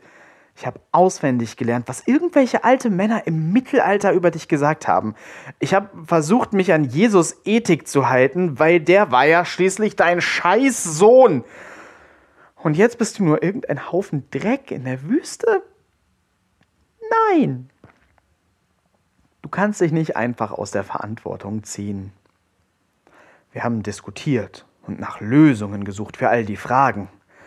Warum warst du so oft so unmoralisch? Wie passt das Alte Testament zum Neuen? Wie konnte der Holocaust passieren? Und immer und immer das Gehirn verrenken und Erklärungen finden, Wege finden, alles schön zu reden, dir zu vertrauen, dir zu vertrauen. Und jetzt bist du ein Berg. Fick dich! Das ist nicht okay. Du hast mir Vincent weggenommen. Du hast mir Gloria weggenommen. Du hast einen Plan. Dann ist es eben ein böser Plan, dann bist du eben ein böser Menschenfresser Gott, aber du bist trotzdem ein Gott. Du bist trotzdem da. Du kommst zu uns und sendest uns Signale. Ich kann dich wenigstens bekämpfen. Warum bist du nicht da? Rebecca sackt auf ihre Knie zusammen. Es ist dunkel. Sie sieht die Schlange nicht, auf die sie sich versehentlich setzt. Die Schlange beißt zu. Au! Fuck! Was? Rebecca fasst den Schlangenbiss an. Ihre Hand ist voller Blut. Die Schlange beißt ein zweites und ein drittes Mal zu, bis Rebecca sie zu fassen kriegt und von sich wegschleudert. Sie ist fassungslos. Das Gift beginnt sofort zu wirken. Der Vulkan scheint lebendig. Rebecca halluziniert ein Farbenmeer, ein Strudel aus Licht. Dann sieht sie sich selber wie gespiegelt. Ihr Spiegel-Ich bricht zusammen, alleine in der Wüste. Ihr Spiegel-Ich liegt tot vor dem Yahweh-Vulkan. Die Zeit wird schneller. Rebecca verrottet und wird zum Skelett. Die Zeit wird schneller. Das Skelett zerfällt in der Wüste zu Staub, die Zeit wird schneller. Die Erde dreht sich um sich selbst, immer schneller werdend Jahrtausende lang. Schließlich wird die Erde von der Sonne geschluckt und verschwindet. Die Zeit wird schneller, die Sonne selbst verglüht, die Milchstraße verschwindet. Völlige Dunkelheit, Rebecca bricht zusammen. Szene 55. Krankenhaus, Tag. Ruth Rebecca. Rebecca kommt zu sich. Ruth sitzt an ihrem Krankenbett. Rebecca. Hi. Ruth. Fick dich. Weißt du, dass du tot wärst, wenn ich nicht eine völlig unbegründete Intuition gehabt hätte, dass du wahrscheinlich zu deinem dummen Vulkan gefahren bist? Danke. Warum machst du sowas? Sag doch Bescheid. Ruth umarmt Rebecca. Du schienst beschäftigt. Oh. Fuck. Keine Sorge. Deine Sache. Ich behalte es für mich. Okay. Danke. Denk nicht an sowas Triviales jetzt. Ich bin von den Toten auferstanden, hab Respekt. Bist du jetzt ein Messias? Meh. Was hast du da gemacht? Ich habe mich mit Gott unterhalten. Und er hat dir eine Schlange geschickt? Wie biblisch. Schon irgendwie, ne? Hat er denn sonst irgendwas gesagt? Er ist ein Vulkan, Ruth, ein Felsen. Felsen können nicht reden. Hm. Wenn es einen Gott gibt, der antworten könnte, dann ist das sicher nichts, was irgendwelche Wüstenmenschen 2000 Jahre vor Christus verstehen konnten. Vielleicht konnten sie es ahnen, vielleicht hatten sie eine Idee, aber. Und du kannst es verstehen? Nein, das ist doch der Punkt. Okay. Scheint ein produktives Gespräch gewesen zu sein. Ja, vielleicht. Vielleicht war es das. Szene 56. Ruths Straße, Tag. Schubert. Schubert steht vor der Suizidkabine und raucht eine Zigarette. Er wirft den Stummel weg und atmet tief durch. Dann betritt er die Suizidkabine und schließt die Tür hinter sich. Szene 57. Flugzeug. Tag. Rebecca, andere Reisende. Rebecca sitzt alleine im Flugzeug. Sie schaut aus dem Fenster. Hinter ihr unterhalten sich zwei andere Reisende. Reisende 1. Was liest du da? Reisende 2. Das Yahweh-Pamphlet. Oh, düsteres Zeug. Ja, ich muss sagen, mich nimmt das ganz schön mit. Ja, ja, ich fand das auch krass. Ich habe auch die ganze Zeit darauf gewartet, dass Hotep da irgendwas zu sagt, aber von der Kirche des Königs in Gelb kommt irgendwie so gar kein Statement. Ja, ja, komisch. Ja, vielleicht versteht niemand so richtig, was eigentlich da draußen ist. Eigentlich doch klar, oder? Niemand versteht irgendwas. Das stimmt. Das Flugzeug startet. Rebecca sieht lächelnd aus dem Fenster. Ende.